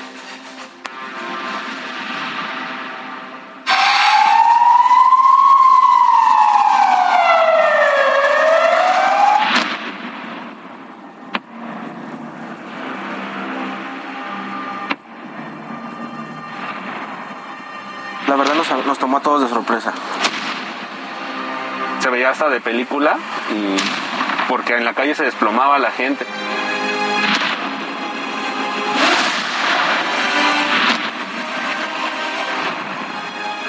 tener que dejar a un paciente y decirle al, en, el, en el hospital y decirle al familiar, despídase de él, sabiendo como tal, como paramédico, que muy probablemente ese paciente no iba a salir.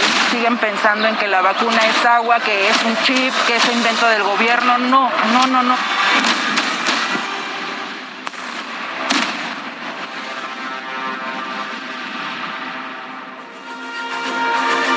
un poco cuando escucho estos estos eh, mensajes, esto lo que dice la, las personas, las enfermeras, yo creo, Alex, que tú y yo conocemos personas, y seguramente usted que nos escucha o nos ve, conocemos a personas pues que en algún momento lo más doloroso justo fue esto, el no poderse despedir de sus familiares. Y que incluso esperando algunas noticias afuera de un hospital, pues lo único que recibían era la noticia de su fallecimiento y en un momento de crisis en donde, bueno, pues también los, eh, las funerarias estaban saturadas por el número de cuerpos que llegaban, bueno, tampoco había la posibilidad de despedirse y también, no sé si recuerdas, incluso ah, hubo algún momento en el que se confundían los cuerpos, ¿te acuerdas? Que les daban un cuerpo y que no era ese y que era otro. Entonces, vaya, ha habido tanto caos en medio de esta pandemia, ha evidenciado sí muchas carencias, pero también ha demostrado, ¿no? Esta falta. Pues sí, y en un país donde cosas, ¿no? se le rinde culto a la muerte de una manera muy su generis respecto al resto del mundo, no por algo tenemos el día tan especial del Día de Muertos, Muertos. pues también eso tuvimos que modificar a partir de la pandemia de COVID-19. Así es, pero Vamos a cambiar de tema porque la Ciudad de México tendrá la clase de box más grande del mundo. El gobierno de la Ciudad de México va a romper el récord impuesto hasta ahora que ostenta precisamente ¿Vas a Moscú con una clase de 3.000 participantes. Sí voy a ir, va a tener queremos, lugar queremos video. el sábado 21 de mayo en el Zócalo y podrán participar personas de todas las edades. Claudia Sheinbaum, la jefa de gobierno, recalcó que es una acción para alejar a los jóvenes de la calle. Después de la pandemia aprendimos lo importante que es la activación física, el deporte y en ello el boxeo cumple una función muy importante. Así que el deporte para nosotros pues es salud, es disciplina y es una enseñanza a las niñas, a los niños, a las y a los jóvenes que hay un camino de lucha, de pasión que es mucho mejor que otros caminos de violencia o de drogadicción. Bueno, pues ya veremos ese día cómo se da esta clase. Ya dijo Alex que va a ir, entonces esperemos que, que, cumpla. Mire, esta clase contará con la participación de boxeadores profesionales de México como Eric El Terrible Morales. El director del Instituto del Deporte, Javier Hidalgo, explicó que México es un semillero de boxeadores y que pues esta clase también será un referente de activación física a nivel mundial. Este gran evento será un ejemplo mundial de activación física de nuestro país, parte esencial del objetivo del gobierno de la Ciudad de México y de la doctora Claudia Sheinbaum Pardo para que la Ciudad de México sea la ciudad más deportiva del mundo y también la más saludable. Bueno, pues ahí tiene la oportunidad de ir y convivir, pero no solamente convivir, sino además eh, recibir la experiencia de campeones del mundo que han dado una de las batallas más épicas de la historia, como es Eric el Terrible Morales, campeón de peso gallo y peso pluma. Ahí va a estar con ustedes en el Zócalo Capitalino. Y para saber qué hay en la actividad deportiva del fin de semana, vamos con la información de Damián Martínez. Arrancamos esta aventura deportiva con los Pumas que se enfrentan esta noche al América en Ciudad Universitaria. Los dirigidos por Andrés Lilini llegan motivados luego de golear al Saprissa en la Conca Champions a mitad de semana. Sin embargo, no se confían del mal momento que viven los de Cuapa y son conscientes de que América es un equipo grande. Escuchen lo que dijo Alan Mozo. Creo que no hay ningún, ningún favorito en este partido. Yo creo que son partidos diferentes. Uno puede estar en eh, super líder invicto y el otro en último lugar y los dos vamos a salir a ganar. Yo creo que el América siempre va a ser el América, uno de los equipos más importantes del país y tiene la calidad suficiente en sus jugadores para demostrarlo y estoy seguro que el sábado va a ser un, un lindo enfrentamiento. Por su parte, en América buscan respaldar a su técnico Santiago Solari, quien se juega el puesto ante los universitarios. Las Águilas solo han ganado un partido de los últimos 11 disputados y obtener una victoria ante Puma sería oxígeno puro para los de Cuapa. Escuchemos al delantero Roger Martínez, quien le mandó un mensaje a la afición. Eh, bueno, yo creo que, que, es normal, ¿no? Que la afición esté molesta por, por, por, la situación que estamos pasando, pero como te dije ahora, nosotros tenemos que estar fuertes de la cabeza. Eh, y el mensaje que yo puedo dar a la afición es que estén que estén tranquilos, nosotros aquí estamos comprometidos, esto lo vamos a sacar adelante. Y en más partidos que destacan este fin de semana, las Chivas de Marcelo Michele Año reciben a la Franja del Puebla que busca regresar al superliderato de la Liga MX. Y la máquina de Cruz Azul se enfrenta al sotanero del torneo Santos que despidió este jueves a su entrenador Pedro Caixinha. Además, ya es oficial, la UEFA decidió cambiar la sede de la final de la Champions League, ya no se jugará en San Petersburgo, capital de Rusia debido al conflicto con Ucrania y que se ha agudizado en las últimas horas. En su lugar será el estadio de Saint-Denis en París, Francia, donde se llevará a cabo la final de la Champions League. Quedaron definidos los octavos de final de la Europa League. Rangers de Escocia frente a la Estrella Roja de Belgrado. El Braga de Portugal ante el Mónaco. El Porto recibe al Lyon. Atalanta frente al Leverkusen. El Sevilla de Tecatito Corona ante el West Ham. El Barcelona se mide al Galatasaray.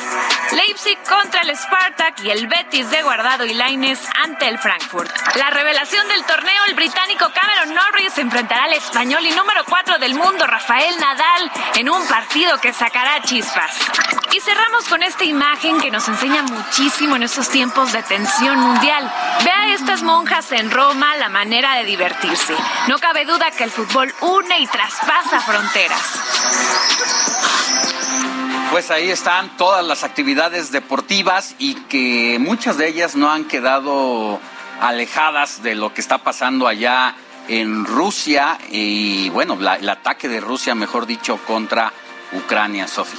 Oye, pero acá, acá de este lado del planeta, no sé si pudiste ver parte de lo que se está llevando allá en Acapulco, en este abierto, en donde, bueno, están los mejores tenistas, ahí también está Nadal, pero no es berrinchudo, no es berrinchudo como el tenista alemán Alexander Zverev, que en este abierto de Acapulco, bueno, pues hubo también repercusiones, como lo mencionabas, de 35 mil euros de multa por los raquetazos. Oiga, yo no sé si usted que nos ve o nos escucha pudo, pudo ver esta imagen, pero este tenista real se enojó y fue y le aventó y rompió la raqueta al juez.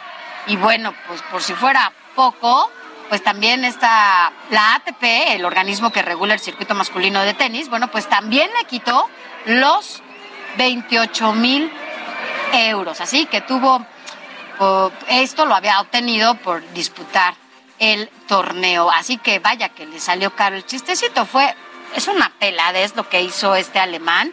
Fue a romperle la raqueta al juez en donde él está sentado, justo en medio de la cancha, donde está esta red. Y bueno, pues así lo multaron. Ahí va y le revienta la raqueta, velo. O sea, es quienes nos escuchan, o sea, este personaje, este tenista, uno de los mejores además del mundo, se enoja con el juez y va y le rompe la raqueta a este lugar en donde él está sentado viendo el partido. no lo hace una sola vez. No, ¿eh? le reventó la raqueta. cuatro veces, cuatro golpes ahí a donde está el juez. Vean la raqueta. Pobre raqueta, ¿qué culpa tiene? Ahora sí que la raqueta, ¿qué culpa tiene? Como las macetas. Pero mira, todavía la regaló, hubo quien la con las niñas que estaban ahí a, punto. sí, una, fortuna, pero pues esto justo por eso. Y todavía va y la regala. No puede ser. La verdad es que esto no se hace. El tenis, además, no, no se caracteriza por ser un deporte que genere este tipo de violencia. Pero bueno, pues así las cosas con el, con el alemán, con el tenista. Pero vámonos a otros temas más amables. Y es que es momento de ir con nuestra compañera Melisa Moreno, que nos trae toda la agenda cultural de la semana. Bienvenidos a la Agenda Cultural del Heraldo de México. Yo soy Melisa Moreno y esto es lo más relevante que tengo para ustedes esta semana.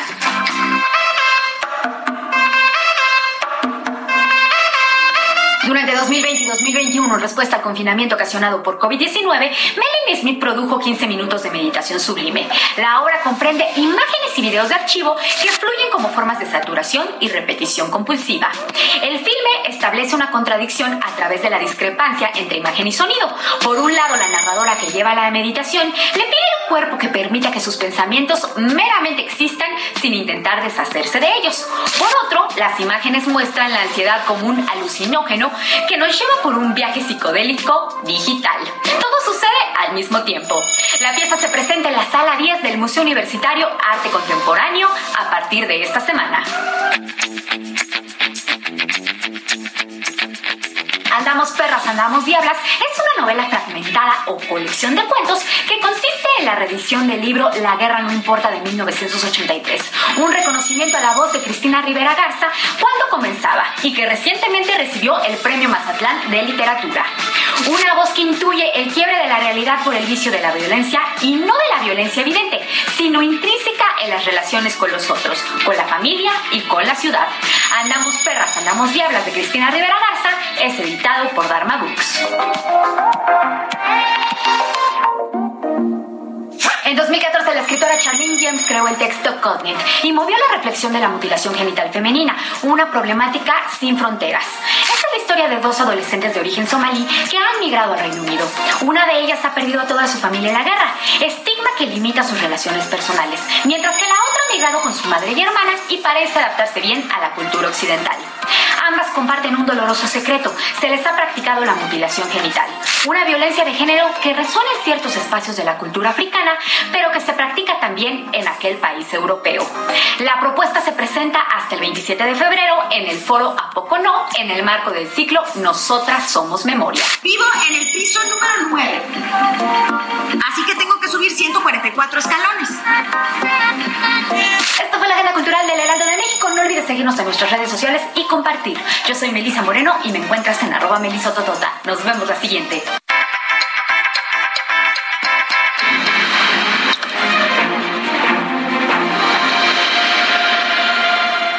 Es momento de toda la información de Ruta 2022. Y es que el Instituto Nacional Electoral advirtió que hay riesgo de que no se realicen las elecciones del 5 de junio en tres estados. Esto debido al recorte presupuestal que afecta a los órganos electorales locales. En el caso de Durango, el riesgo es muy alto, mientras que en Aguascalientes y Quintana Roo el riesgo también es alto. Así que bueno, pues las cosas no están nada fáciles por los recortes presupuestales que tienen estas instituciones locales. Y precisamente allá en Durango, Patricia Flores Elizondo se registró como candidata a la gubernatura del estado por Movimiento Ciudadano. El secretario general de este partido, Juan Zavala, consideró que los duranguenses tienen una gran oportunidad de tener una opción diferente en las próximas elecciones y aseguró también eh, que al ir sin coalición no obedecen a intereses de las cúpulas. Y ahora vámonos hasta Quintana Roo, porque allá, bueno, pues tras la denuncia a Morena, el senador José Luis Pech eh, se registró ya como precandidato de Movimiento Ciudadano, esto a la gubernatura de Quintana Roo. Pech eh, fue presentado por la dirigencia nacional de MC como su candidato a la gubernatura en reemplazo, usted lo recuerda, al actor y sobre todo por tanta polémica y tantos videos que él se encargó de dar a conocer, bueno, pues Roberto Palazuelos, que al final se quedó sin una sola candidatura. Se acuerda que empezó primero con el PRD y después a Movimiento Ciudadano y pues finalmente en medio de tanta polémica se quedó sin nada.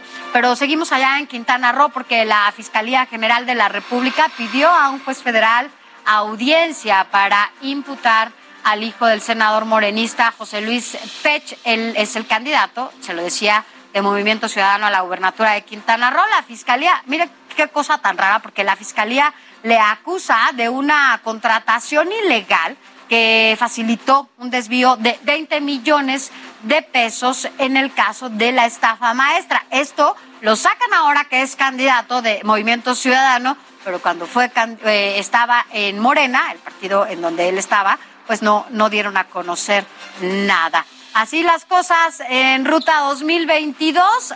Recuerde, el 5 de junio se van a llevar a cabo estas elecciones en seis estados de la República y aquí le daremos a conocer lo que pasa en cada una de estas entidades. Así que bueno, vamos a un corte, pero antes con mi compañero Alex Sánchez. Vamos a un corte. No olvide mandarnos sus opiniones vía WhatsApp. La noticia no descansa. Usted necesita estar bien informado también el fin de semana. Esto es Informativo El Heraldo Fin de Semana.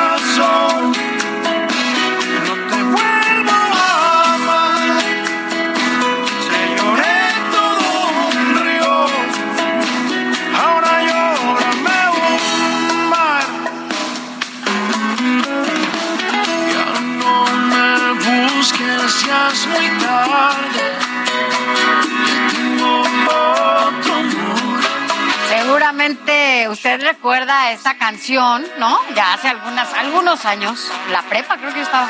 Algún- Pero algunos, algunos ayeres, pero es que bueno, ahora es esta nueva versión en donde participa ya, ahora lo vemos en todos lados, qué raro, ¿no? De res- después de su escándalo, Cristian Nodal y Maná se unieron para, bueno, pues esta nueva colaboración de Te lloré todo un río, este eh, tema original de, de esta banda de rock, pero esta vez, bueno, pues tiene un toque diferente con el cantante Nodal, que pues además gustó mucho, ¿no? Pero ¿no ves ahora a Nadal, en- digo, a Nodal en todos lados? Oye, y también lo veo raro, pasadito ¿no? de beso y con muchos tatuajes por todos lados en el rostro, así los Pero bueno, ya tenía otros Belinda. tatuajes, los deja tatuados. Mejor que le canten la de. ¿Se acuerdan cuál era la de tatuajes? Que cantaba de Joan Sebastián. Sí, pero pues es que se quedan todos tatuados. Pareciera que los tiene que dejar marcados de esta manera, con, con un y después se hacen unos rayones, pues se los tienen que quitar, pero bueno. Así la nueva versión de Te lloré todo un río con Maná y Nodal. Es momento de retomar la pregunta que le hicimos hace un momento. ¿Cómo se prepara usted para una posible alza de precios ante la guerra que se vive allá en Ucrania? Bueno, pues ya nos mandaron de inmediato algunos mensajitos. Vamos a leer uno de ellos. Buen día, Sofi, Alex. Soy Rosa, canalizo Flores de Catepec. Soy Rosa, canalizo Flores de Catepec. No hay forma de prepararse para el alza de precios.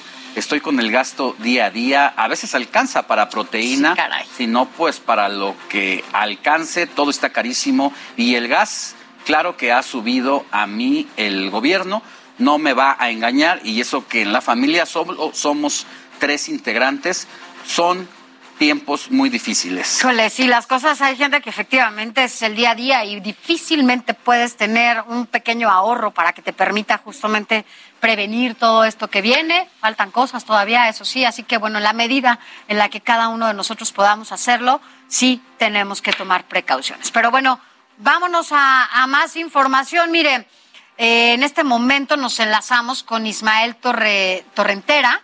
Él es de Tlaxcala, pero reside en Ucrania. Y agradecemos, Ismael, que estés con nosotros, que bueno, estés enlazado con nosotros para que primero que nada nos digas cómo estás, cómo están las cosas allá y sobre todo qué hacías allá. Muy buenas tardes allá en Ucrania. Buenas tardes por aquí, buenas, buenos días por allá pues les agradezco eh, la comunicación, la, intención de saber la situación de un connacional que, que radica en este país ya casi ocho años. Y, pues nada, un poco más la incertidumbre, el amor, la, la duda de cómo se están dando las cosas. Más que nada estar pendiente de las noticias, de las agrupaciones que, que tenemos vía Telegram, WhatsApp, porque siempre hay un poco más de información por la misma gente que publica, que sube videos, que comenta, y estamos muy al pendiente de eso. Eh, fuimos de las, de las, porque tengo mi sobrina que también es de la escala, está conmigo. Eh, hace dos días vi la situación pues tranquila, la ciudad como un día común y ordinario. Eh, no tomamos la decisión de ir en la primera caravana que el gobierno de México tomó algunos ciudadanos hacia el oeste del país y nosotros decidimos quedarnos en Kiev por el trabajo. Eh, yo actualmente estoy casado con una ciudadana ucraniana y, esa fue nuestra decisión. De momento, pues hace dos días recibimos una llamada, tres días ya por parte de mi suegro, a las 6 de la mañana. Él radica eh, muy cerca a la primera zona de conflicto, muy, muy cerca a la frontera con Rusia también. Y nos comenta que la guerra inicia, obviamente fue temor, pánico de momento, eh, y pues fue, fue, saltar de la cama a las 6 de la mañana, eh, o un poco antes, y estar en duda, ¿no? Ismael, ¿a qué se dedica usted? ¿Cuántos años tiene? y si en este momento tiene miedo por lo que está ocurriendo allá. Sí, yo soy ingeniero en informática administrativa, tengo 39 años, eh, trabajo para una compañía internacional y pues del miedo, sí, en un principio pues escuchas que hay, que hay conflicto y todo, donde nosotros radicamos pues no escuchamos disparos, algunas explosiones sí hemos escuchado. El temor, el temor es ahora en, la piel, es a flor de piel, porque en un principio toque de queda se manifestaba. Después empezó a las 10 de la noche, ahora es hasta las 5 de la tarde. Hace un par de, minutos fuimos a adquirir algunos productos, agua, algo de comida, etcétera, para los siguientes días. Eh, porque algunas tiendas pues obviamente ha habido mucha concurrencia para comprar pastas, cereales, agua, etc. Entonces, Ismael, dijeron que, bueno, decías que no decidieron no salir en esta primera, eh, eh, pues gente que sale de mexicanos y que son apoyados por, por el gobierno de México, pues, ¿y qué sigue? ¿Van a salir? Si vuelven a solicitar, bueno, si van por más mexicanos, ¿ustedes van a salir? Sería lo ideal y lo fantástico en este momento, pero hay un gran pero. Eh, lamentablemente, muchas de las vías más eh, ¿cómo llamarlo?, las, las, vías para salir de la ciudad. Eh, muchas de ellas ya están tomadas por autoridades rusas, entonces no queremos correr riesgo. Eh, la otra opción que se maneja es mucho es el acudir a la, línea de tren, pero para llegar a la estación de tren es bastante distancia y no tenemos eh, no tanto los medios, pero no podemos movernos hacia esa, hacia esa sección de la ciudad porque justamente los puentes, la mayoría de los puentes, porque hay un, hay un, hay un río muy grande que divide eh, la ciudad, no podemos cruzar esa parte, entonces el servicio de metro desde ayer lo, lo cortaron porque de momento la cada estación está no acondicionada, pero sí la gente ha acudido para resguardarse. Entonces, para llegar a esta estación de tren que te comento es, es difícil. Peligroso. Todavía hay muchos mexicanos que están aquí. Una mi sobrina fue la que me agregó a un grupo que estamos en constante comunicación con, la- con las autoridades mexicanas y nos manifiesta un, un avión que por parte del gobierno eh, llegaría a Bucarest, eh, pero sí, Bucarest está muy lejos de nosotros. Mm, La ciudad es muy grande, los caminos están bloqueados, los que han podido salir, pues qué bueno, pero nosotros estamos ahora únicamente con la esperanza de que se tranquilice un poco la situación, nada más, no tenemos otra alternativa. ¿Tiene en este momento alimentos lo más indispensable para sobrevivir en estos días? Claro, claro, tenemos alimentos para, para nuestra buena suerte. tenemos un súper a 30 metros de, de nuestro departamento, que obviamente pues mucha gente va a comprar el pan, todo. Cuando regresábamos de las compras hace un momento, vimos que un carro de, que distribuye al súper eh, nos llegó esa pequeña esperanza ¿no? de que traiga, traiga más productos necesarios para los siguientes días. ¿no? Es- Bueno, pero tienen, tienen lo, lo suficiente y afortunadamente hay eh, una tienda, un súper cercano a ustedes para que puedan. Ahora, entiendo, Ismael, que bueno, por lo que nos comentas también has tenido esta comunicación con tu familia, pero así como tú, hay muchos mexicanos que están allá, ¿no? Esperando que puedan salir en algún momento apoyados por el, el gobierno de México. Sin embargo, Ismael, ¿tú quisieras hacerle llegar algún mensaje a tu familia, a tus amigos, a quienes están de este lado, sobre todo por la situación en la que te encuentras? Claro, yo todos los días, a un par de horas, minutos, me preguntan y siempre, honestamente, estamos bien. Eh, tenemos suficiente para una semana, dos semanas, si sabemos organizar todo.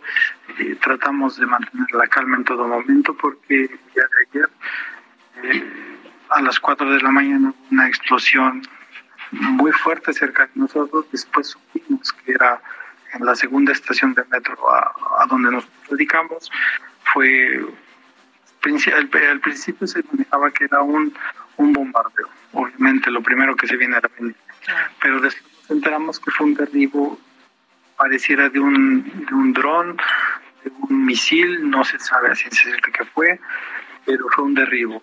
Obviamente, Cuando cayeron los restos, incendiaron otro edificio, y, pues nada, es, es, es difícil vivir un poco en estos días, el estar atentos, escuchar qué es lo que pasa, que sobrevuela, si de algún momento suena la sirena, y, y, oh, no, no recuerdo otro medio que me comunicaba hace un par de, de horas el día de ayer, no, no recuerdo de momento, les decía, es como en México cuando escuchas una sirena de, de temblor, estás atento, escuchas, ves qué está pasando realmente. Y ahora es una situación muy similar. Muy bien, pues Ismael Tor- Torrentera de Tlaxcala, que reside allá, nos dice desde hace ocho años, pues deseamos Así de todo corazón que esté bien, que pronto pase esta situación y que podamos estar hablando en otro momento, pero de cómo va a ser la vida de nuevo y de reconstruirse nuevamente allá en Ucrania.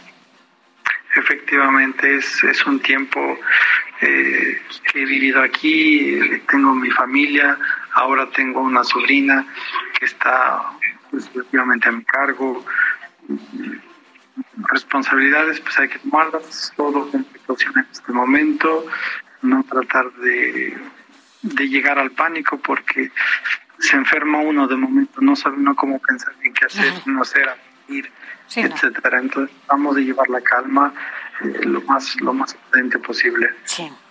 Bueno, pues estaremos en comunicación con, con ustedes. La verdad es que, bueno, pues si podemos hacer algo desde este lado y ser, pues esta vocería para que sus familiares y toda la gente que los conoce esté tranquila, bueno, pues hoy saben que están bien y que, bueno, pues están esperando la oportunidad para poder salir, eh, ya que se fije, bueno, una ruta segura para que así, así sea. Ismael Torrentera, gracias por haber estado con nosotros. No, al contrario, muchas gracias por su atención y su tiempo y mucho más eh, la atención. Al contrario, abrazo. gracias. Gracias, hasta luego. Hasta luego. Pues la situación no está nada fácil.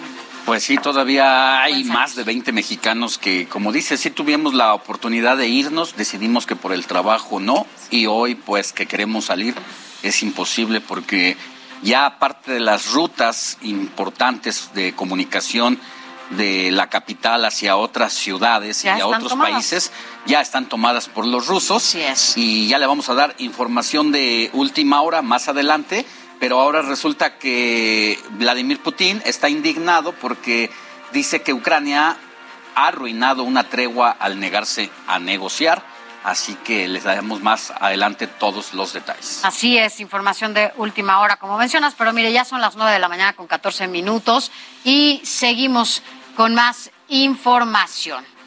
Ante los casos de periodistas asesinados, la industria de la radio y la televisión se ha pronunciado en contra de esta censura, pero pues quién sabe y quién es experto en todos estos temas, eres tú, Javier Orozco. ¿Cómo estás? Muy buenos días. ¿Cómo estás, Javier? Buen día. Buen, buen día, Alejandro. Buen día, Sofía. Me da mucho gusto saludarlos. Efectivamente, hoy en día precisamente viene muy a colación y como ejemplo la situación que ustedes nos acaban de mostrar de lo que está sucediendo en estos momentos en este lamentable enfrentamiento entre el país de Rusia y Ucrania.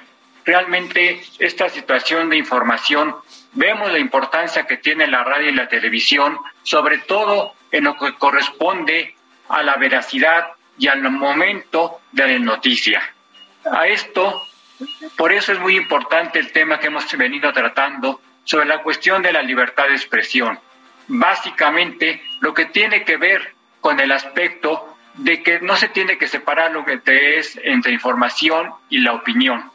Pero también es un momento en que la Cámara Nacional de la Industria de la Radio y Televisión tuvo una este, conferencia de prensa en el transcurso de la semana para establecer muy bien que México no puede retroceder muchos años, básicamente a los años de los 70, cuando, por ejemplo, los periódicos eran controlados por el Estado por, el, por medio del, del papel periódico o los concesionarios de radio y televisión eran amenazados con que se les podía quitar sus concesiones. Hoy en día, actualmente, se pide a la Suprema Corte que no tome este tipo de medidas con una sentencia adversa que conocerá posiblemente entre dos o tres semanas. Esto sería contrario totalmente a un régimen democrático. ¿Por qué lo digo lo anterior? Más allá de separar la opinión de la información, también pueden resurgir sanciones de carácter económico, pero sobre todo la suspensión de transmisiones. ¿A usted le parecería que estos momentos de guerra en los cuales, por ejemplo, estamos viendo este testimonio en momento real desde Ucrania de un mexicano que está viviendo allá, tuviera que ser suspendido este noticiero, claro que no decíamos eso para nuestro país. Para nuestro país deseamos que exista una libertad de expresión en la cual podamos expresarnos, discrepar, este, manifestar nuestras opiniones.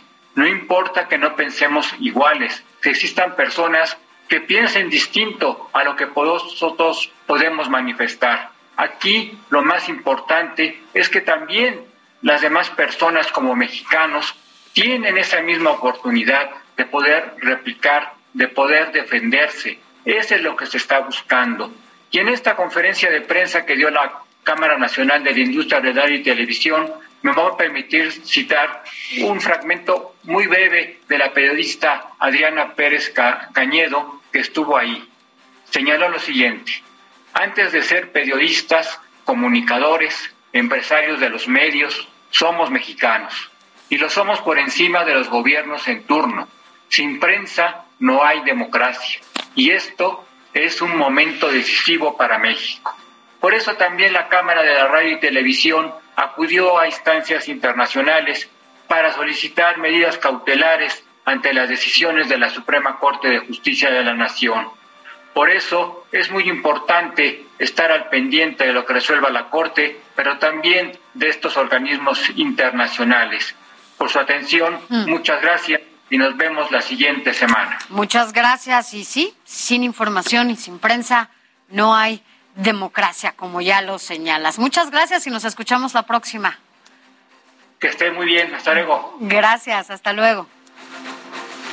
Y bueno, vamos a relajarnos un poquito con la información en medio de tantas noticias duras, al estilo de Abraham Arreola que nos tiene el resumen de las noticias que no son noticia. La semana siempre tiene información importante, pero estos minutaxos te voy a platicar de todo lo contrario. Yo soy tu valedor, tu carnalizo, Abraham Arriola, y esto es el desresumen informativo. ¿Qué, ¿Qué me pasó? Pues no lo sé, chavo, pero tal vez fue que me quedé demasiado en el sol, ya me quemé. Pero comenzamos, ¿no? Unos científicos le habían puesto unos rastreadores GPS, así todo tecnológico, a unas urracas, así como las que luego me andan criticando. Ya sabes, para investigación y esas cosas, ¿no? Lo que no se esperaban era que otro grupo de urracas les ayudaron a quitarle los arneses. ¡Ah, Chihuahua! Los científicos se quedaron así de... Oh, ¿qué está pasando? De a seis con el ojo bien cuadradote. Porque pues es la primera vez que estos animalitos hacen algo sin recibir a cambio. Literal, o sea, sin alimento ni nada, nada más así de hazme el paro, carnaval. Y pues esto es algo que los científicos vieron por primera vez en este tipo de animales. ¿Cómo la ves? Ahora resulta que las urracas también son igual de solidarias que tú, ¿o qué no? En otros temas, si eres de esos que has sentido estar al borde de la muerte, pues a lo mejor te pasó ver la famosa vida delante de tus ojitos dormilones. Pues resulta que esto chance sí es real, hermano. Porque, pues no me preguntes cómo, pero estos científicos locochones consiguieron monitorear un cerebro antes, durante y después de la muerte. Que ya desde ahí ya se me hace bastante tenebroso porque cómo es que hicieron para tener a un pobre cristianito ahí. Pero pues no me pregunten, ¿verdad? Mejor lo dejamos y seguimos con la nota. Y el chiste es que descubrieron que el cerebro se pone como en un estado de meditación cuando se está muriciendo. Es decir, en un sueño muy profundo. O sea que sí es posible que mientras estén yendo y colgando los tenis, pues estén reviviendo todos los paisajes de su vida. Y chale, ya me puse filosófico porque pues si esta vida solo es el repaso y en realidad no estamos vivos sino que estamos en milisegundos de morir. Ay, mamacita. Vamos a terminar poniéndonos bien criptomoneros. Ay, hijo. Un sujeto tenía unas moneditas digitales llamadas Volt Inu en una casa de esas de ventas de internet, las cuales a lo mucho le valían unos 15 dolaritos. Y una vez que terminó de hacer la dormición y que se levanta, resultó que de esos moneditas pues ya valían 17 millones de dolarucos. Lo que yo no haría con eso. Pero pues resultó que no era nada real y solo se trató de una falla en el sistema. Chale. El pobre tipo ya había dado el aviso de que iba a invitar a todos a la carnita asada y resultó que era pura mentira. El problema es que esa página todavía sigue dando lata con ese problemita.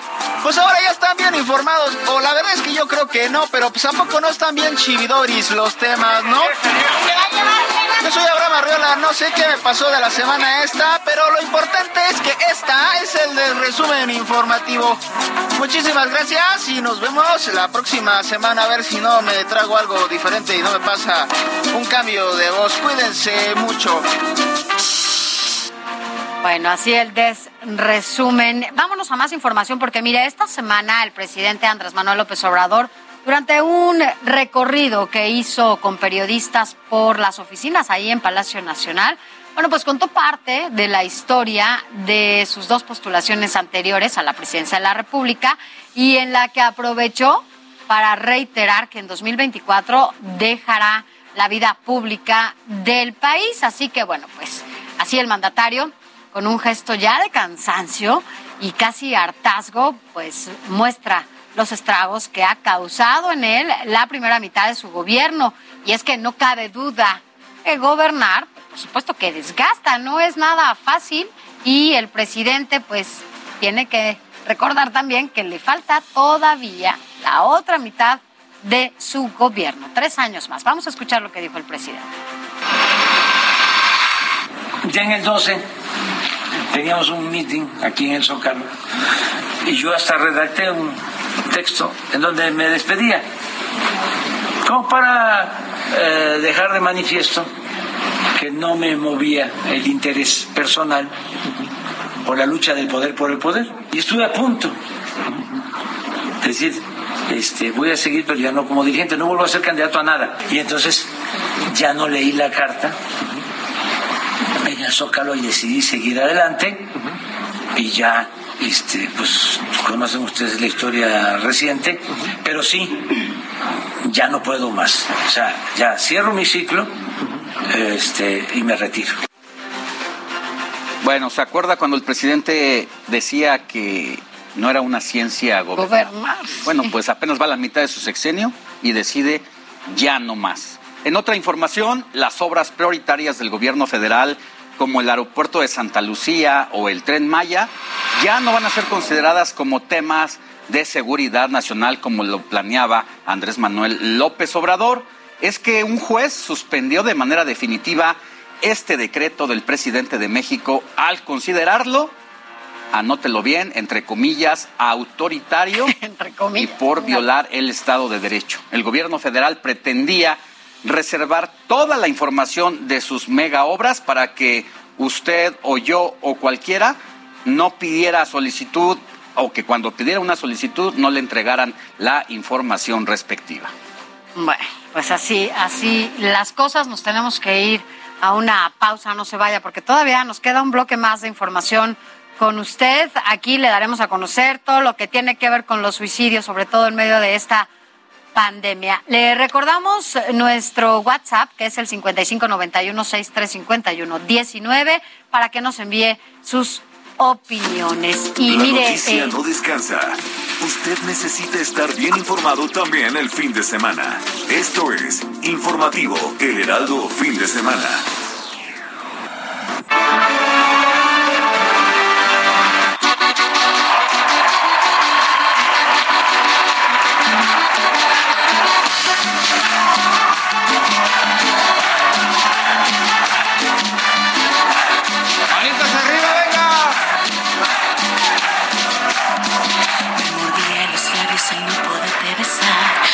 Se estremecía al no poderte tocar. Hoy por fin esta noche estarás junto a mí. Olvida la vanidad y el orgullo déjalo afuera. Que esta noche sensual y bohemia es por la ansiedad de que estés junto a mí. Olvida la vanidad y el orgullo déjalo afuera. Y tus labios se entreabrieron para decirme deseo y te quiero.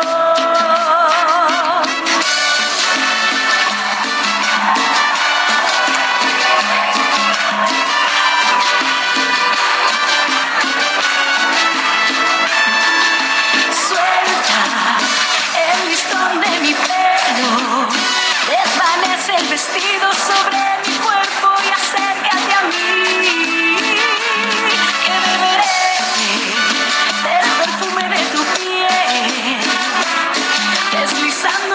Bueno, con la reactivación de eventos, pues ya llega el festival Bésame Mucho a Los Ángeles, California, en el Dodger Stadium, en donde se darán cita varios artistas latinos, entre ellos, ya lo estamos escuchando, Ángeles Azules, también estarán allá los Tigres del Norte, la banda El Recodo, Bronco, Juanes, Molotov, bueno, hay muchísimos más aunque aún hay que esperar hasta el 3 de diciembre, pero pues nosotros ya nos estamos adelantando un poquito, va- varios meses.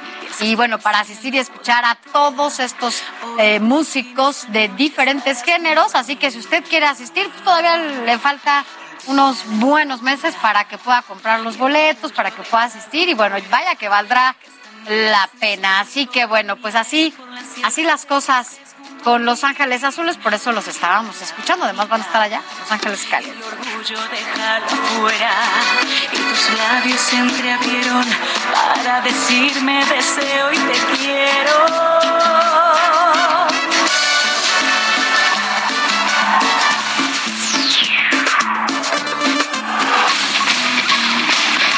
Contra las cuerdas por Alejandro Sánchez. Mire, nadie está pelando el grave problema de los suicidios. Esta semana el tema se asomó un poco más luego de que la diputada federal Celeste Sánchez Romero del PT y de 32 años apareció muerta en su casa de Durango. La policía encontró una carta escrita por ella, una jeringa usada y medicamento que se habría inyectado.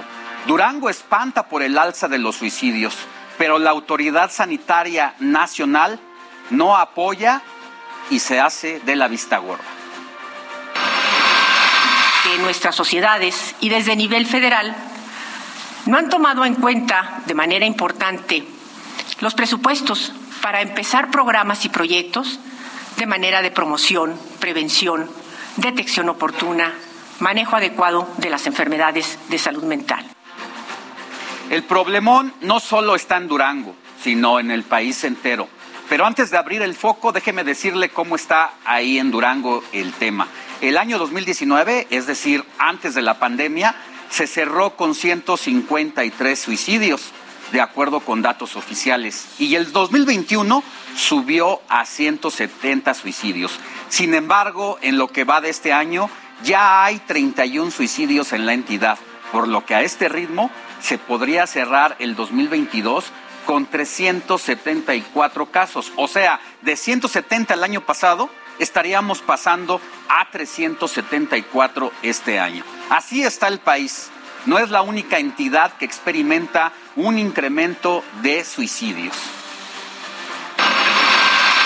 tema esencialmente preocupante era precisamente el tema de la salud mental.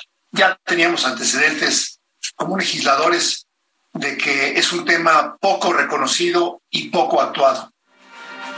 La salud mental se está complicando día con día y todo indica que pudiera ser el COVID el principal responsable asociado con una nula estrategia para atender el daño. El problema es nacional. Mire por qué. Yucatán no tiene precedentes en suicidios o no tenía precedentes. Es inédito lo que está sucediendo al sur del país, porque allá en Yucatán el 2021 se cerró con 300 casos y Campeche registró en 2021 su segundo año con más casos de suicidios. La Secretaría de Salud Federal no convoca a analizar lo que está pasando tampoco en Chihuahua o Aguascalientes, ubicado en primero y segundo lugar en suicidios respectivamente. Al igual que las mujeres, son los niños quienes están siendo uno de los principales grupos afectados. Que en el 2020 hubo un 1.150 suicidios de niñas, niños y adolescentes. Escuchen bien, un 1.150 suicidios de niñas, niños y adolescentes, llegando a un máximo histórico. También mencionó que los suicidios de niñas y niños entre 10 y 14 años aumentaron un 37% y un 12% en adolescentes mujeres entre 15 y 19 años. No tenemos nada que festejar, las pandemias no han terminado, empiezan a agravarse otras pandemias y el gobierno federal se está viendo incompetente y rebasado. En la pelea por el poder siempre hay alguien contra las cuerdas, te invito a que me leas de domingo a jueves en el Heraldo de México, el diario que piensa joven.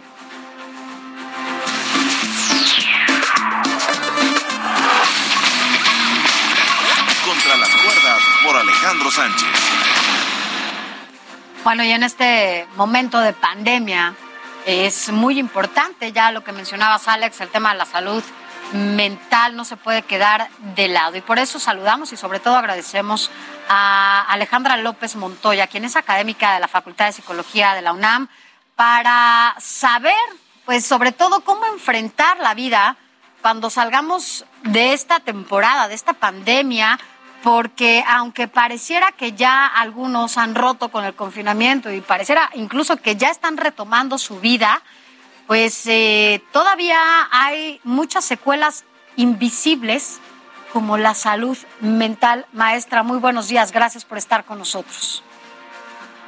Hola, muchísimas gracias, al contrario, eh, por la invitación. Eh, es un gusto para mí estar con ustedes. Gracias. ¿Cómo, pues, cómo ve toda esta situación, sobre todo cuando, pues, cuando hablamos de, de la salud mental? Hablamos, pues, de un rezago invisible que difícilmente incluso nosotros podemos identificar. Sí, eh, bueno, ustedes decían algo muy importante, ¿no? Eh, la salud no solamente es física, ¿no? Sino es social y mental, de tal forma que no hay salud sin salud mental, ¿no? De tal forma que eh, no necesariamente las condiciones de salud mental son derivadas por la pandemia, sino incluso desde antes las personas pues ya pueden estar sufriendo esta condición y por eso es muy importante el poder identificarlas, el poder tratarlas independientemente de una pandemia o no. Claro que eh, por una pandemia se agravan muchas veces los indicadores y como bien decías, eh, ahorita lo que se puede observar es justamente estas condiciones derivadas eh, durante la pandemia, ¿no? Incluso aunque las personas estén ya regresando a los lugares de trabajo, a los lugares académicos, de escuela, etcétera, pues muchas pueden tener estas repercusiones en su salud mental, por ejemplo, como estrés postraumático derivado de estos eventos perturbadores como fue la pandemia, ¿no? Entonces me parece que es un tema que debemos de abordar no necesariamente por la pandemia, sino durante todo el tiempo, porque justamente la OMS dice eso, ¿no? La salud es este estado de bienestar físico, mental y social y por lo tanto pues no hay salud sin salud mental. Así es, ya teníamos eh, esta década pasada un incremento pues que tenía que haber encendido los focos ámbar de la autoridad, sin embargo no ha ocurrido así. Eh, ¿Cuáles serían los diagnósticos que se tienen que hacer, sobre todo porque a estos subgrupos se les ha eh, olvidado y tendríamos que saber las causas de qué está pasando con las mujeres, qué está pasando con los adolescentes, qué tanto tiene que ver también el consumo de drogas, la desatención. Es decir, parece que está todo desarticulado en torno a llegar a un diagnóstico general. Eh, bueno, pues se han hecho diferentes esfuerzos, ¿no? Desde antes de la pandemia, justamente para tener estos indicadores de la salud mental. Hay diferentes encuestas, ¿no? Que a nivel nacional se aplican justamente para identificarlos. Hay diferentes sistemas que permiten esta identificación, estos diagnósticos. Y bueno, de forma muy particular eh, de la Facultad de Psicología, pues quisiera compartirles que justamente en un cuestionario, ¿no? Que nos permite identificar riesgos, pues justo como bien lo decías, ¿no? Hemos identificado algunas eh, situaciones de salud mental que tienen que ver con pensamientos, ideas de hacerse daño, con el incremento del consumo de sustancias, alcohol, tabaco u otras drogas, la ansiedad, por supuesto, generalizada, la ansiedad por nuestra salud. En su momento, ¿no? Eh, previa a la pandemia, pues también estas cuestiones de miedo a enfermar o pensar que tenemos la enfermedad, como estas partes de somatización y por supuesto pues una gama que lo acompaña de diferentes situaciones emocionales, ¿no? De ansiedad, de tristeza, de enojo incluso por la situación, de lamentables duelos, ¿no? Por la pérdida, pues incluso no solamente de algún familiar amigo, sino también la pérdida del empleo, la pérdida de algo importante para nosotros y así pues eso. E incluso esto que señala es parte, ¿no? De lo que venía desde antes de que llegara la, la pandemia. Eh, que, bueno, no sé, no ustedes lo deben de saber mejor. ¿En qué situación entonces está México o cómo se ubica México en este momento cuando hablamos de eh, esta salud mental, cuando hablamos de depresión, de ansiedad, de todo esto que engloba justamente de lo que estamos hablando? Bueno, eh, México, pero también me atrevería a decir que no solamente México, sino a nivel incluso mundial, pues dices algo muy cierto, existe una brecha, una brecha de atención que tiene que ver pues con el número reducido de especialistas que atienden a salud mental, ¿no? Por ejemplo, hay solamente un psiquiatra por 100 mil habitantes a nivel mundial, ¿no? Eh, se destina, por ejemplo, solamente el 2% del gasto económico a la salud mental y, por ejemplo, uno, un 1% se va destinado a hospitales, pero esto no solo ocurre en México, sino ocurre a nivel mundial, de tal forma que en muchas ocasiones, por ejemplo, cuando se mide esta carga enfermedad, es decir, eh, si provoca o no la muerte, ¿no? Estas condiciones de salud mental, generalmente se destina muchos más recursos a aquellas enfermedades que causan muerte, por ejemplo, VIH, cáncer, las enfermedades cardiorrespiratorias, pero derivado a que por ejemplo, las condiciones de salud mental no es que generen muerte, pero sí generan una condición de incapacidad. Y cuando nosotros entonces medimos esas situaciones es cuando resulta necesario destinar también recursos, ¿no? Y creo que por ahí se está haciendo pues un buen esfuerzo, como bien lo señalan, de no solamente identificar la salud física, sino también de tratar la salud mental, porque incluso va muy relacionada. Maestra Alejandra López Montoya, tenemos que desarrollar un sistema de monitoreo no solamente institucional para detectar precisamente los trastornos mentales o el comportamiento de las personas, cómo en la familia debo de tener cuidado cuando hay alguien cercano a mí que puede tener estas tendencias suicidas. Bueno, esa es una pregunta bastante importante, ¿no? Eh, primero que nada, hay que entender que una persona que piensa, idea o planea hacerse daño está pasando por un malestar importante en su vida cuando nosotros partimos de ese supuesto, ¿no? De saber que la persona está pasando por un malestar importante, lo importante es validar, validar su emoción, validar que incluso a veces ante las situaciones difíciles, si no tenemos una alternativa distinta de solución, las personas llegan a pensar en la muerte, en quitarse la vida o autolesionarse para solucionar ese malestar. Entonces, una recomendación es quitar estos juicios y estigmas que hay alrededor del suicidio, ¿no? Como eh, no es que una persona sea débil o que sea muy fuerte o que es, está llamando la atención. Más bien, yo los invitaría a pensar, es una persona que está pasando por un malestar y que como único recurso en una visión como de túnel de esta dificultad piensa solamente en, en esa alternativa. Entonces, también poder proveer o mostrarle que existen diferentes alternativas puede ayudar muchísimo.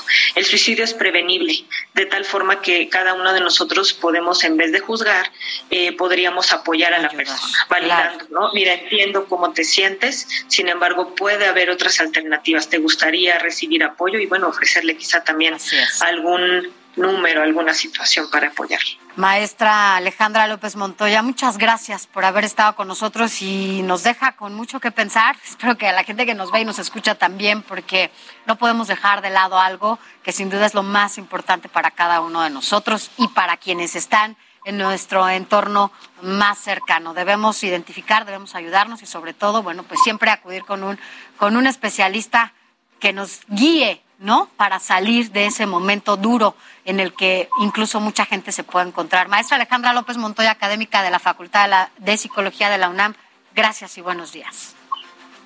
Al contrario, muchísimas gracias. Bonito día. Igualmente, gracias. Vámonos con más información, pero ahora con temas inmobiliarios. Y es que invertir en un bien raíz es una excelente opción y más cuando está en zonas donde hay crecimiento turístico y económico. Elsa García nos dice cuál es el mejor momento para volver a venderlo. Buenos días, Elsa, ¿cómo está?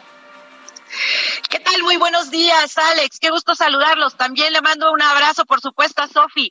Y por supuesto que es un gran momento para poder invertir. Hoy estamos en este momento en una economía que tiene una visión totalmente para recuperarse y la mejor manera de poder generar inversiones seguras es a través de los bienes inmuebles. Siempre lo decían incluso hasta nuestras abuelas. El dinero siempre tiene que estar en la tierra, en los tabiques. Y hoy lo vemos incluso con estas temporalidades que estamos viviendo respecto de diferentes maneras y formas de inversión y esto siempre será a través de los bienes inmuebles. Ante los momentos de incertidumbre que pueden ser los cambios de gobierno, que pueden ser todas aquellas las temporalidades, claro que afecta directamente hacia el sector inmobiliario, inversiones y demás. Como ustedes bien nos dan el favor de informarnos todo el tiempo. Sin embargo, la recomendación siempre será, y lo hemos visto a lo largo de la historia, en que siempre estos activos que van a permitir a usted, señor propietario, a usted inversionista que quiere dejar su dinero como ese activo que tiene que dejarle grandes inversiones, es a través de los bienes inmuebles. Y tenemos muchas modalidades. Esa es una de las extraordinarias noticias, querido Alex y Sofi, a través de hacerlo del arrendamiento, a través de hacerlo de manera temporal, a través de fraccionar inmuebles, de identificar el potencial de cada uno de ellos. Si ustedes están trabajando con un asesor inmobiliario, seguramente ellos lo podrán orientar al respecto. Sin embargo, hay que ampliar nuestro horizonte. Hoy tenemos que pensar como inversores en las necesidades mm, básicas en este momento que tiene la sociedad respecto de las necesidades de vivienda. Hoy ya no necesitamos tanto estas grandes propiedades, estas propiedades que son para familias enormes como lo veíamos en décadas anteriores. Entonces, estas posibilidades de diversificar las posibilidades de un bien inmueble pueden ser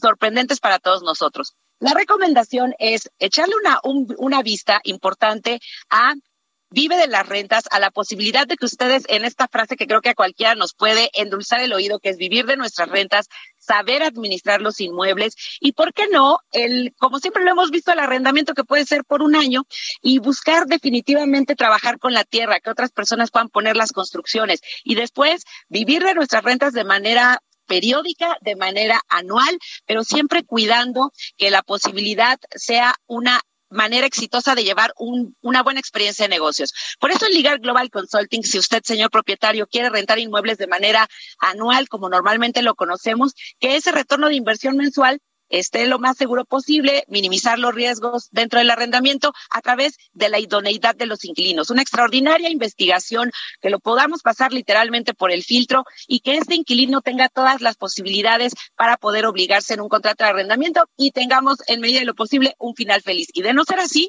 contar con, la, con el apoyo de Legal Global Consulting para que jurídicamente podamos recuperar sus inmuebles o sus o sus rentas. ¿Y qué pasaría si ahora yo también les pudiera decir que si usted es propietario de un inmueble y quiere adelantar hasta nueve meses de sus rentas, lo podemos hacer en Legal Global Consulting con contar con una protección jurídica con nosotros y utilizar ese dinero, ¿qué tal, Sofía, Alex? Para una inversión, si tenemos una urgencia, si necesitamos liquidez.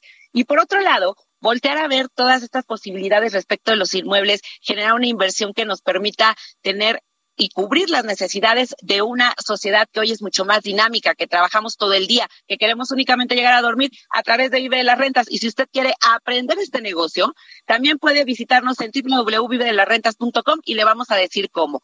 Y estos activos que siempre serán los inmuebles que van a generar plusvalía, no solamente a través de las construcciones, también a través de la tierra, es la mejor manera de hacerlo. Y antes creíamos que tenías que tener mucho dinero para ello, Hoy podemos hacerlo también a través de los créditos hipotecarios que nuestro país siguen teniendo condiciones muy atractivas. Lo podemos hacer a través del arrendamiento a corto y a largo plazo, como lo conocemos de manera anual, trabajando con Legal Global Consulting, que aparte vamos a ser grandes consultores de ustedes, estimada Sofi y Alex. Por esta razón, acérquense con los expertos, hablen con sus asesores inmobiliarios. Si no trabajan con Legal Global, pídanle a su, a su asesor que trabajen con Legal Global Consulting y el arrendamiento será este activo constante que le permitirá vivir con una libertad financiera muy interesante, Alex y Sofi. Muchas gracias, Elsa García. Por lo pronto los escuchamos hoy a las 4 de la tarde aquí en el Heraldo Radio a través del 98.5 de FM en la Ciudad de México, Valle de México y a través de distintas frecuencias a lo largo y ancho del país. Que tengas buen día.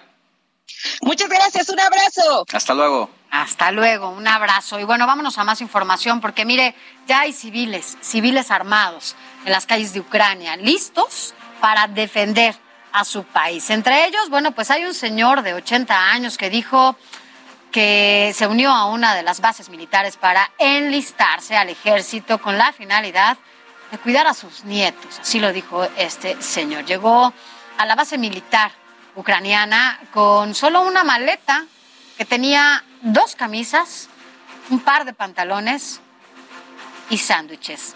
Así, hay que recordar que, bueno, los hombres que no están saliendo, que ya dijeron que no van a salir de Ucrania, son desde los 18 a los 60 años. El señor tiene 80.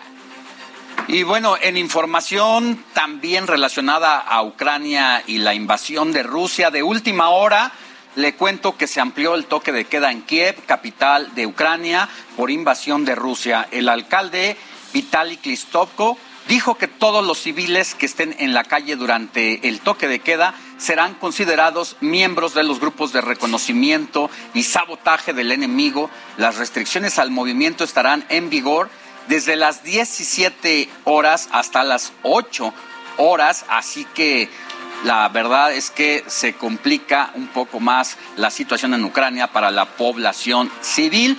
Mientras tanto, el Kremlin acusó a Ucrania de haber arruinado una tregua al negarse a negociar en el tercer día de la invasión lanzada por el presidente Vladimir Putin contra el país vecino. Putin llamó al ejército ucraniano a dar un golpe de Estado y calificó al, al presidente Volodymyr Zelensky y a su círculo como una banda de drogadictos y de neonazis. Neonazis. Bueno, las cancillerías de nueve países latinoamericanos están trabajando en un plan de evacuación conjunto de sus respectivos connacionales desde Ucrania, eh, mediante un mecanismo de cooperación consular, según lo informó este sábado el Ministerio de Relaciones Exteriores argentino. Mire, este plan de evacuación avanzará según lo dio a conocer el gobierno argentino, cuando puedan garantizarse las condiciones de seguridad sobre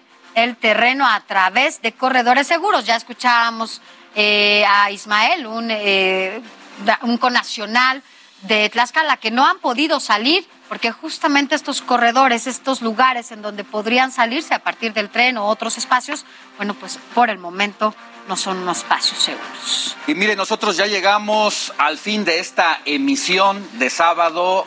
Nosotros lo esperamos mañana. Sofi García. Mañana a partir de las 7 de la mañana. A las 7 de la mañana por el Heraldo Radio a través del Alex Sánchez. 98.5 de FM. Aquí lo dejamos con estas imágenes y con estos sonidos para quienes nos escuchan en radio. Son las 5.53 de la tarde allá en Ucrania. Hasta mañana. Éxito.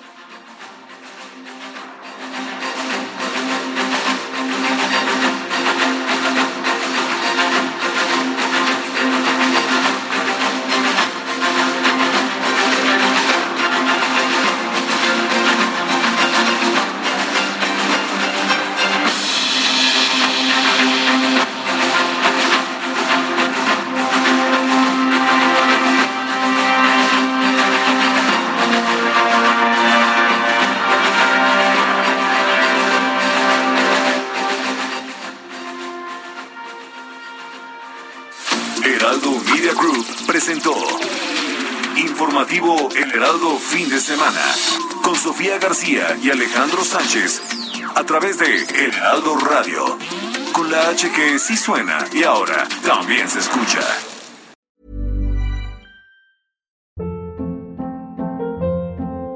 Hold up. What was that? Boring. No flavor. That was as bad as those leftovers you ate all week. Kiki Palmer here, and it's time to say hello to something fresh and guilt-free. Hello Fresh. Jazz up dinner with pecan-crusted chicken or garlic butter shrimp scampi. Now that's music to my mouth. Hello Fresh. Let's get this dinner party started. Discover all the delicious possibilities at hellofresh.com.